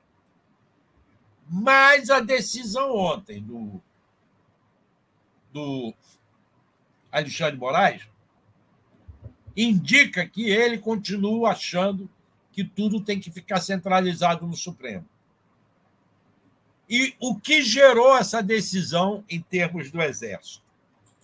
Esta decisão foi provocada a partir de uma das fases da operação que a vem investigando o 8 de janeiro, na qual, nessa fase, foram ouvidas oficiais da Polícia Militar do, do, Distrito Federal. Vários oficiais, do comandante a vários oficiais de comandante de batalhão. E esses oficiais relataram o papel de militares das Forças Armadas, notadamente do Exército, a favor das manifestações. Vamos lembrar que o Lula antecipou a indicação do seu comandante do Exército, que foi aquele general Arruda, que acabou sendo o mais curto comandante militar, do comandante do Exército, no período da redemocratização, ficou 20 e poucos dias. Ele foi antecipado a nomeação dele para ele enfrentar os acampamentos, que vinham desde final de novembro. E, no entanto, ele não enfrentou. Ele defendeu até o último momento. Inclusive aquele que eu cansei de visitar, uma das vezes até com. Eu não sei se você, quando esteve em Brasília, visitou, né? Visitou não? Passamos em frente ao acampamento, da Não. Você não. Não. Foi o Rodrigo e a Tereza que passaram comigo. É, lá em frente ao QG. Esses acampamentos foram mantidos por exigência do Exército. Houve reuniões da Polícia Militar, do governo do Distrito Federal, com o comando do Militar do Planalto, com o comando do Exército, para que fosse feita o desmonte do acampamento antes da posse do presidente Lula iam levar lá o, a operação que eles chamam DF Legal, que era aquela operação de fiscais sanitários e fiscais de impostos, tributos é, distritais ali da região, que iriam tirar dali os camelões, retirar as barracas que não tivessem direito, iam começar o desmonte. Houve um acordo de que isso tudo seria feito. No dia de fazer, o exército dava para trás. Por uma, duas, três vezes aconteceu isso. Ou seja, beneficiaram os acampamentos. Então, a partir destas informações prestadas por militares da Polícia Militar, é, o, a Polícia Federal questionou o ministro do Supremo: olha, nós temos informações de que houve favorecimento pelos militares das Forças Armadas. Paralelamente a isso, o Ministério Público Militar abriu algumas alguns procedimentos para investigar militares. Mas esses correm em segredo, eles não dão detalhes. A gente sabe que tem dois, três deles que estão com a Procuradoria-Geral da Justiça Militar. Se estão com a Procuradoria-Geral da Justiça Militar, é porque envolve oficiais generais. Porque senão ficariam na Procuradoria da Justiça Militar e não a geral. Um é, é ligado à região militar de Fortaleza, que é a proteção aos manifestantes que estavam na porta dos quartéis lá. O outro é suposto acolhimento de manifestantes acampados no Comando Militar da Amazônia. E o principal é a apuração das circunstâncias relativas às supostas ações ou omissões de oficiais generais com relação aos atos de 8 de janeiro. Aí em Brasília. Fora isso, tem é, procedimentos da, do Ministério Público Militar voltados para oficiais menos graduados. Tá? Suposta omissão das Forças Armadas contra as invasões, suposta participação de militar da Marinha nos atos de 8 de janeiro, suposta participação de militar da FAB nos atos de 8 de janeiro, suposto confronto militar do Exército com militares da Polícia Militar do Distrito Federal no Palácio do Planalto.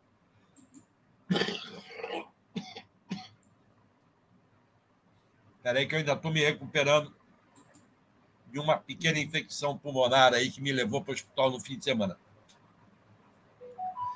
E xingamentos de militares. Então, há esses procedimentos lá no Ministério Público Militar, dos quais a gente pouco sabe. Eles não dão explicações. Aí a Polícia Federal questionou o Alexandre de Moraes. Quem vai investigar esses militares? A decisão ontem do ministro Alexandre de Moraes, respaldado em decisões anteriores do próprio Supremo Tribunal. Aliás, muitas delas do nosso, do ex-ministro, hoje aposentado, que foi por anos decano e era uma das melhores cabeças ali dentro, Celso de Mello. O Celso de Mello deixou claro que a justiça militar é para crimes militares e não crimes de militares. São crimes que atentem contra as Forças Armadas. Desobediência, é, desrespeito, não sei o quê, lá dentro. Agora, o que o Alexandre de Moraes mostra? Esse é um crime contra a democracia. Não está nem previsto no Código Penal Militar. Por isso, o militar que tiver praticado esse crime tem que ser tratado como o civil que praticou esse crime. E vai ter que ser julgado pela justiça civil e não pela justiça castrense. Essa é uma decisão muito importante. Eu vinha cobrando disso há muito tempo. E há muita gente, inclusive, que estava defendendo uma CPI no Congresso, e nós já vamos entrar na questão das CPIs aí, é, por conta de não saber quem iria investigar esses militares, por conta de não acreditarem também na justiça castrense.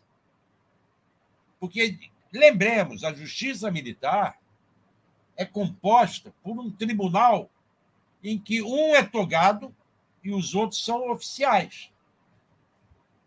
A decisão vem de um grupo de oficiais.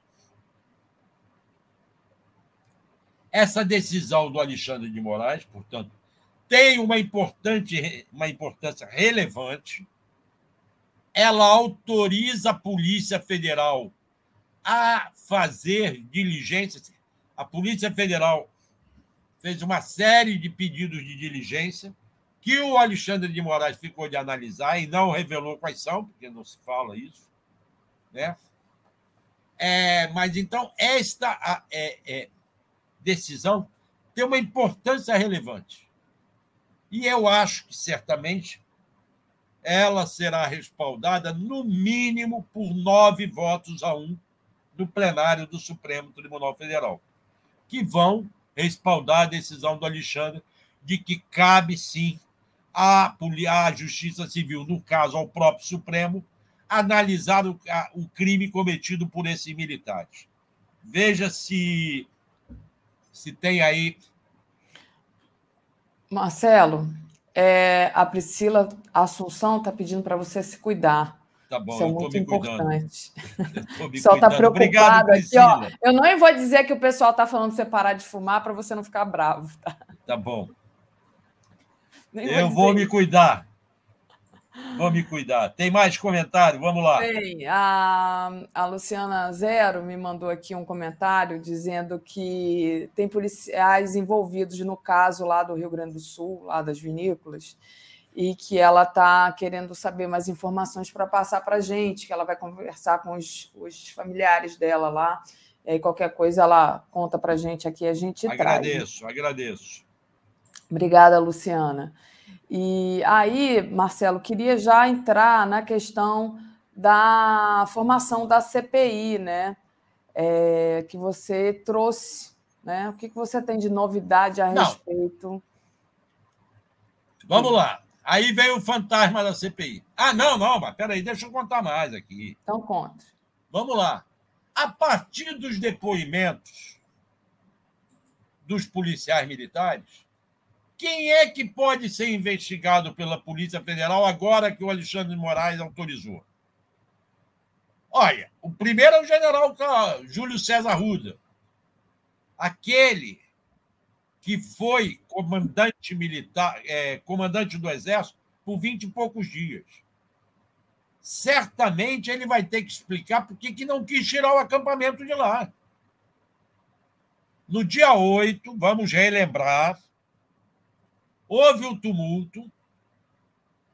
O Flávio Dino foi para o Ministério da Justiça. Ele tomou a frente do caso. O presidente Lula estava lá em São Paulo, em, no município do Edinho, vendo o resultado da chuva. Me fugiu agora o nome, mas daqui a pouco a gente lembra o nome do município. Quando o Flávio Dino ligou, falou com ele. Araraquara, não é? Araraquara, Araraquara, exato. Quando o Flávio Dino ligou, falou com ele e disse: temos que fazer intervenção.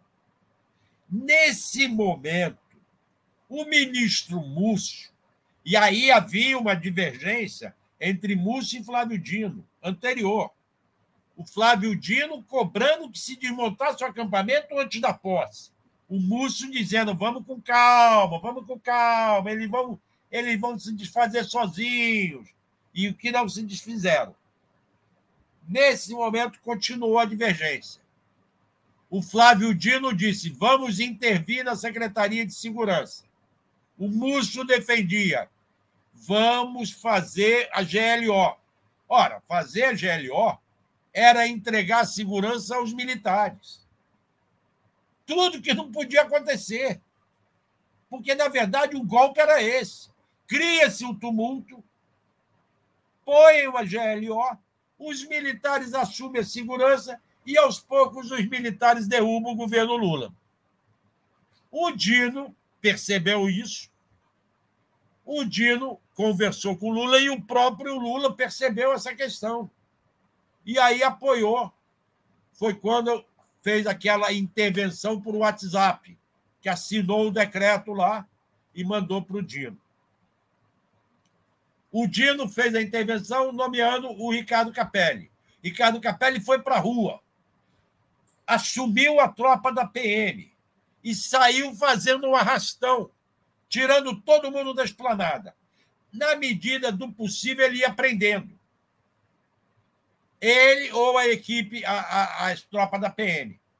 Até chegarem na porta do setor militar urbano, onde tem a, a catedral militar. Tem uma igrejinha lá.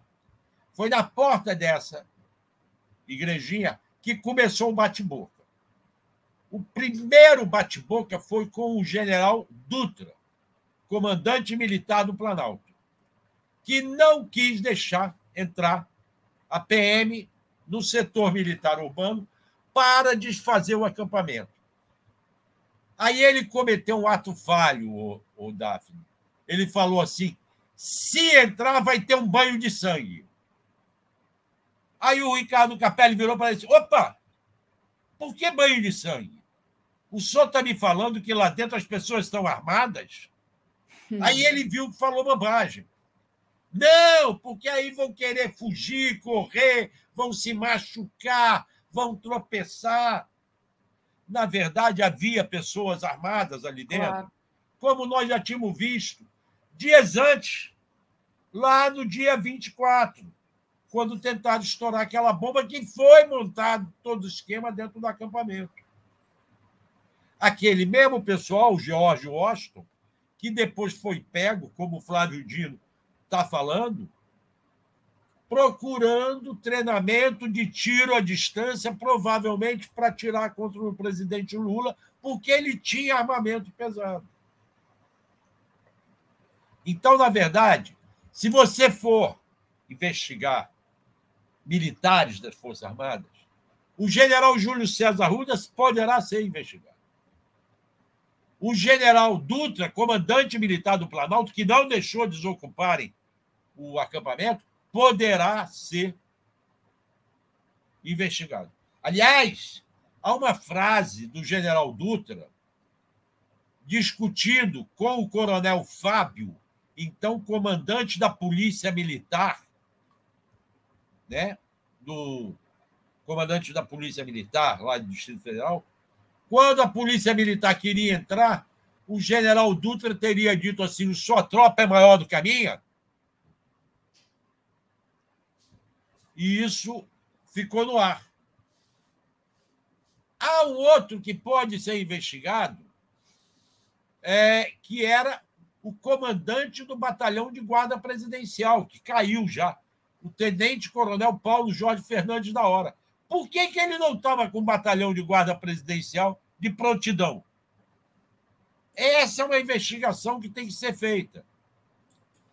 Há um outro, um capitão citado pelos militares da Polícia Militar nos depoimentos à Polícia Federal, um capitão do Exército chamado Roma, comandante de uma equipe do GSI, do Gabinete de Segurança Nacional, que dias antes da posse do presidente Lula, expulsou da área de segurança do Alvorada o coronel PM Jorge Eduardo Neime Barreto. Ele era diretor de operações da Polícia Federal. Da, diretor de operações da Polícia Militar, perdão, desculpe o falha e ele estava ali observando os manifestantes bolsonaristas para saber qual era o grau de periculosidade. E ele foi descoberto por esse, até porque ele estava fardado, por esse capitão de exército homem que botou ele para correr de lá. Por quê? O que, que tinha a esconder? Então, esses são alguns dos nomes que, e devem ter outros nos depoimentos dos policiais militares, que poderão vir a ser investigados pela Polícia Federal nessa nova perna de investigação que o Alexandre de Moraes autorizou abrir ontem. Vai lá, Daphne. Não, agora eu queria que você. Nós vamos para a CPI, não é isso? É, a gente vai para a CPI. Eu só queria é, dizer para você ficar atento ao, ao horário para a gente não, não perder tanto tempo assim na, na questão da CPI, que eu ainda quero falar na, da Lava Jato, porque agora, notícia de agora de manhã, tá? É, a CNJ marcou para hoje julgamentos das, das arbitrariedades e abusos cometidos por Marcelo Bretas na Lava Jato. Então, notícia da agora de manhã, o dos É, já está marcada essa. Uma matéria, essa, e aí é. eu queria é, comentar é, isso da, da tá. Lava Jato ainda. Então, só para você ficar atenta aí. Antes, espera aí, Marcelo, deixa eu agradecer ao Olavo Lins, tá? É, pelo apoio, obrigado, Olavo. Agradecer também a Gi Veneziane. Alexandre Moraes é gênio, a análise do Marcelo é sempre fenomenal. Então, obrigada aqui a Gi, e deixa eu ver se eu tenho mais aqui superchat para agradecer. Se não, já passo para você falar da dos fantasmas da CPI. Ah, tá. Tem um aqui da Ana Cris. O, é, livro A Busca de Daniel Iergin, versão mais barata do livro citado sobre petróleo. Ah, é o livro Petróleo que estava sendo citado ali pelo Joaquim na parte anterior. Mas vamos falar sobre a CPI. O fantasma O que, que acontece?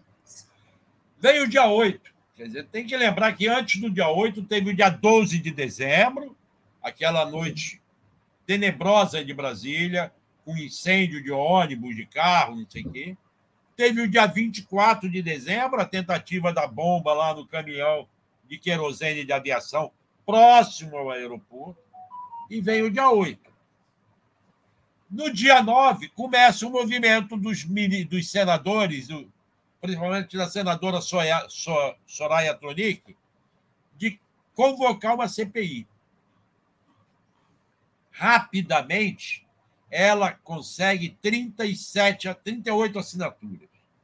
Para você pedir uma CPI, precisa de precisa, são necessárias 27 assinaturas, um terço do Senado. Ela conseguiu 38, inclusive sete deles do PT.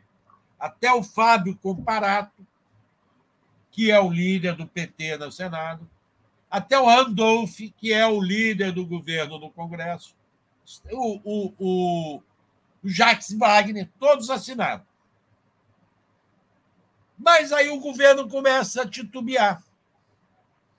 Ah, CPI, você sabe como começa, não sabe como termina. Ah, a CPI vai tirar o foco da, da discussão dos projetos importantes, como a questão fiscal, como a, o marco regulatório, a, a para lá, a para cá, e aí pessoas como Renan Calheiros, lembrando, quem não faz CPI leva CPI.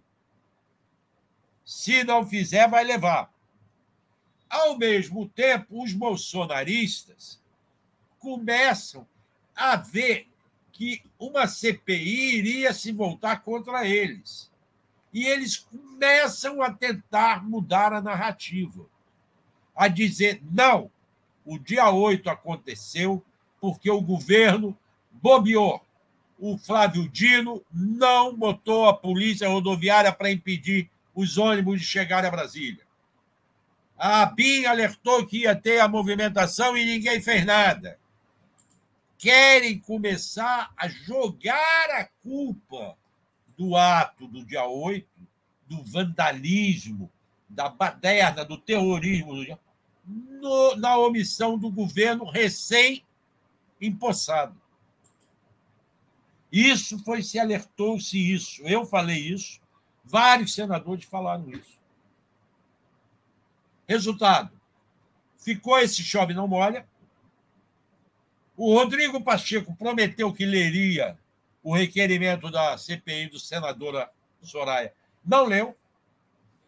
E agora surge um movimento puxado por um novato chamado André Fernandes, do PL do Ceará, ele próprio um investigado pelo Alexandre de Moraes por incentivar o ódio e propor o ataque às instituições democráticas. Com ele estão o senador Magno Malta, Eduardo Girão, já velhos conhecidos nossos, todos bolsonaristas.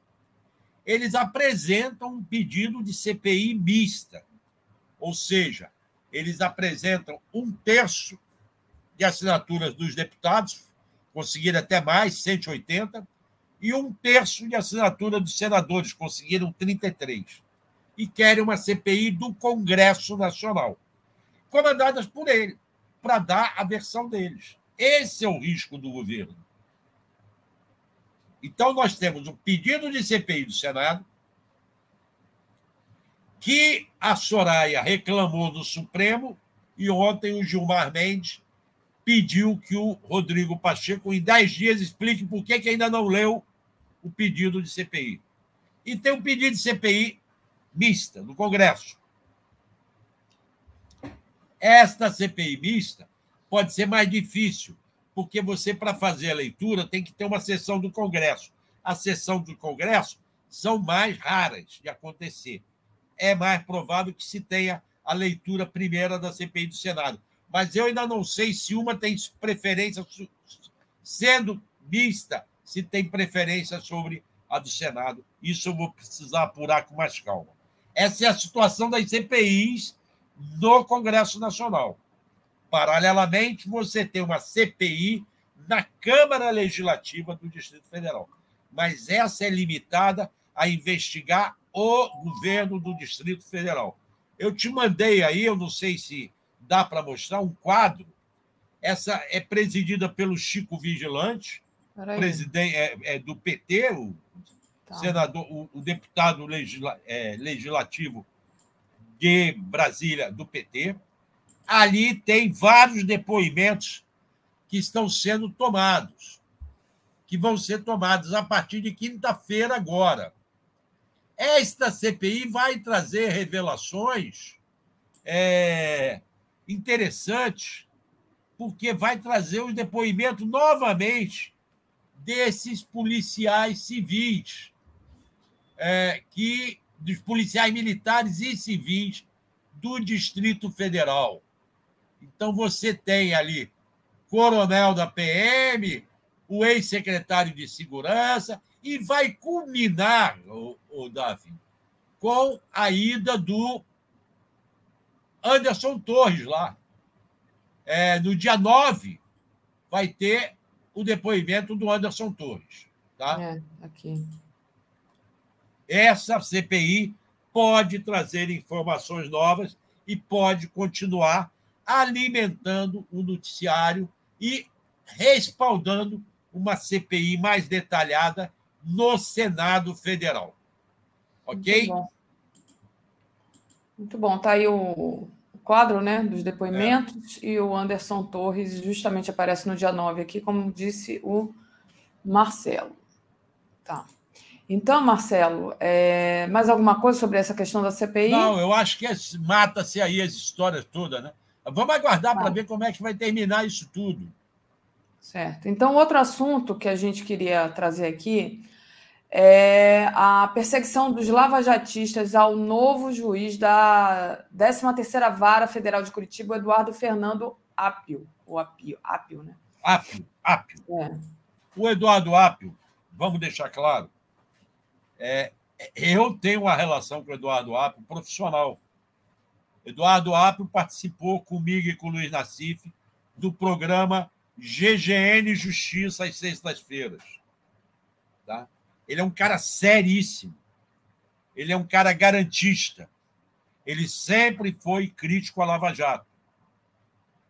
Aí, mas ele tem antiguidade. Tem tempo. Abriu a vaga da 13ª Vara Federal de Curitiba. Estava lá o, o Bonatti. O Bonatti foi promovido para o Tribunal Regional Federal da Quarta Região. O Apio se apresentou como candidato para transferência. E pela antiguidade, ele tinha preferência. A turma da Lava Jato começou a boicotar o Apio começou a tentar derrubar, começou a apresentar outra candidata, começou a fazer denúncia no Conselho Nacional de Justiça. Tá? O Apio conseguiu mostrar que ele tinha direito e ele ganhou o direito.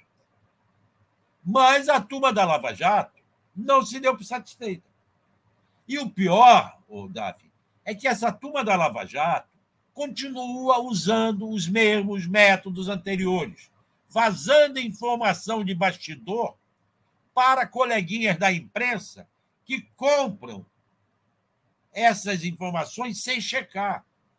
Uma das informações é de que o Apio contribuiu com a campanha de Lula financeiramente. Sabe com quanto? Com 13 reais.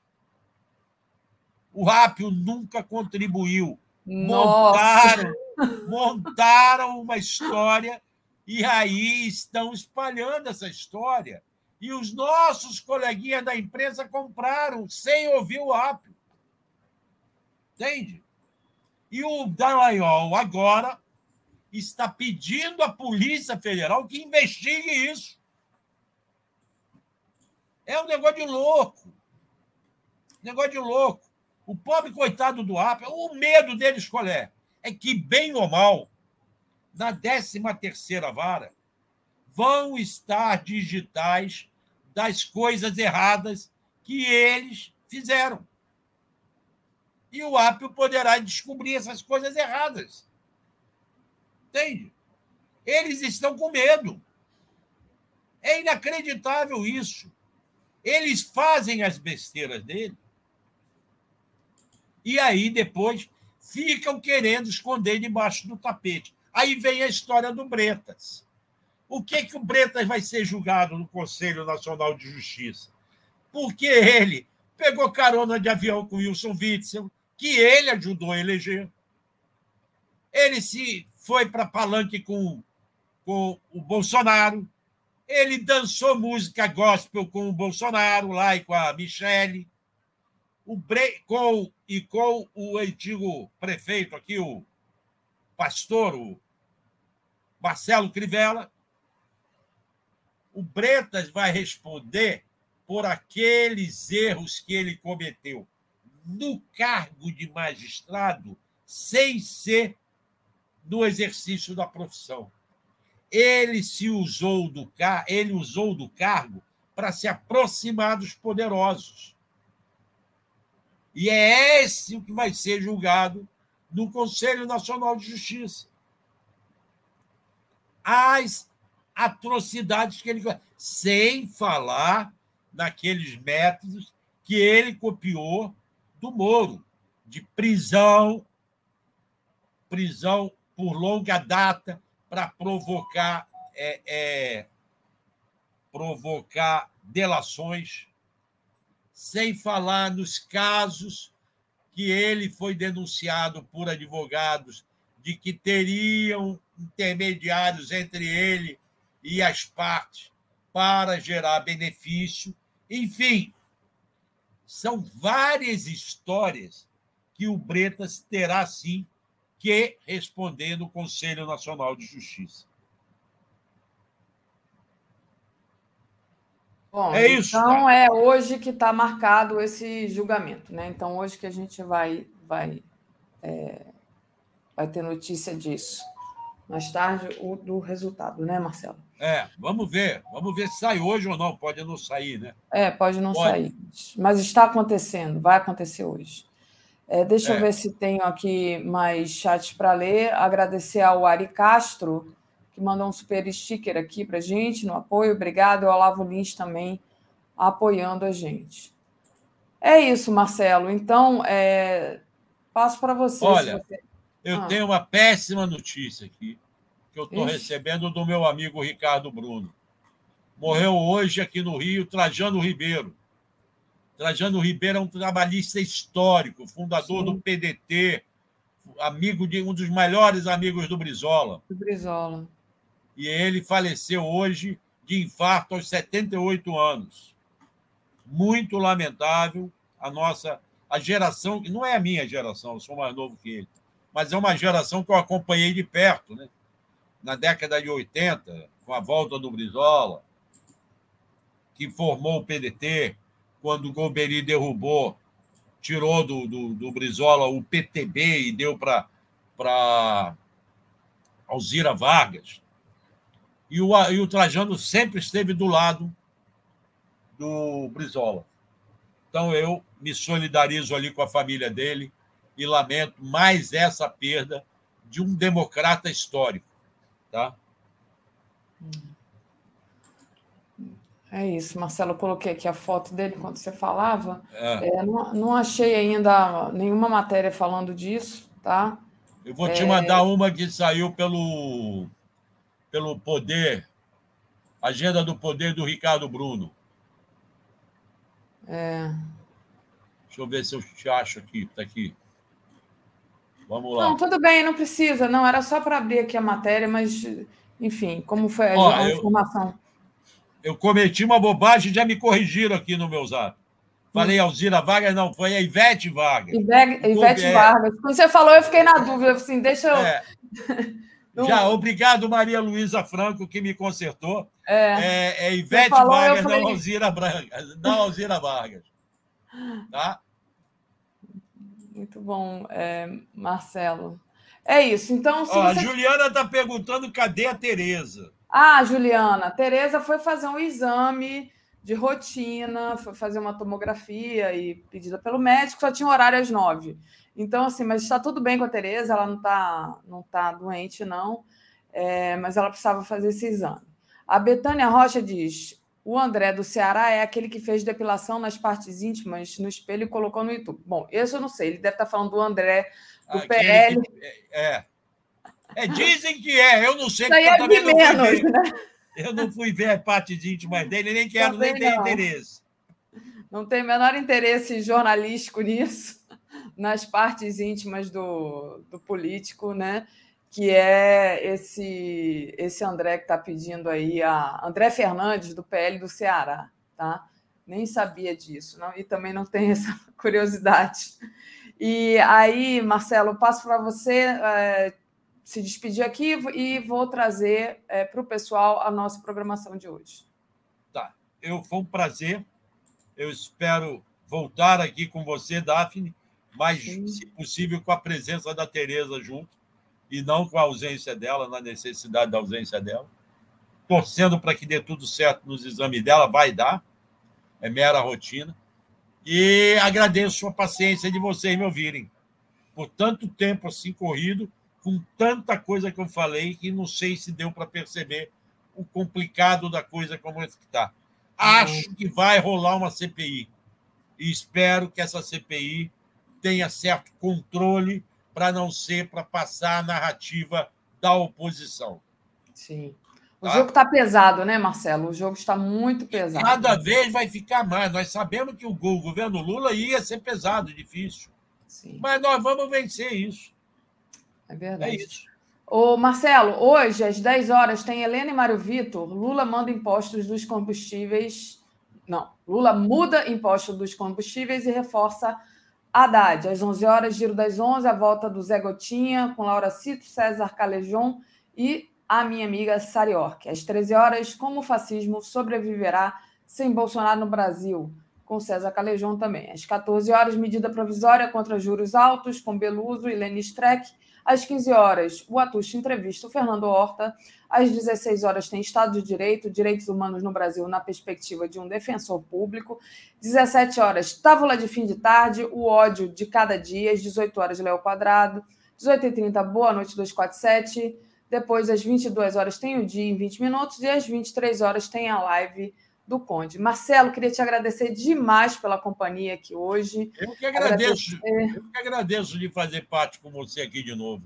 Maravilha. Muito obrigado. Então, deixar um beijo para todo mundo, pedir para o pessoal deixar o like e compartilhar essa live, que é muito importante. Quem puder ainda, torne-se membro aí no YouTube, tá? E, ou então doe por Pix em pix.brasil247.com.br e faça uma assinatura solidária em brasil247.com.br. É isso, Marcelo. Obrigada. Um beijo, um abraço. Tchau. Tchau.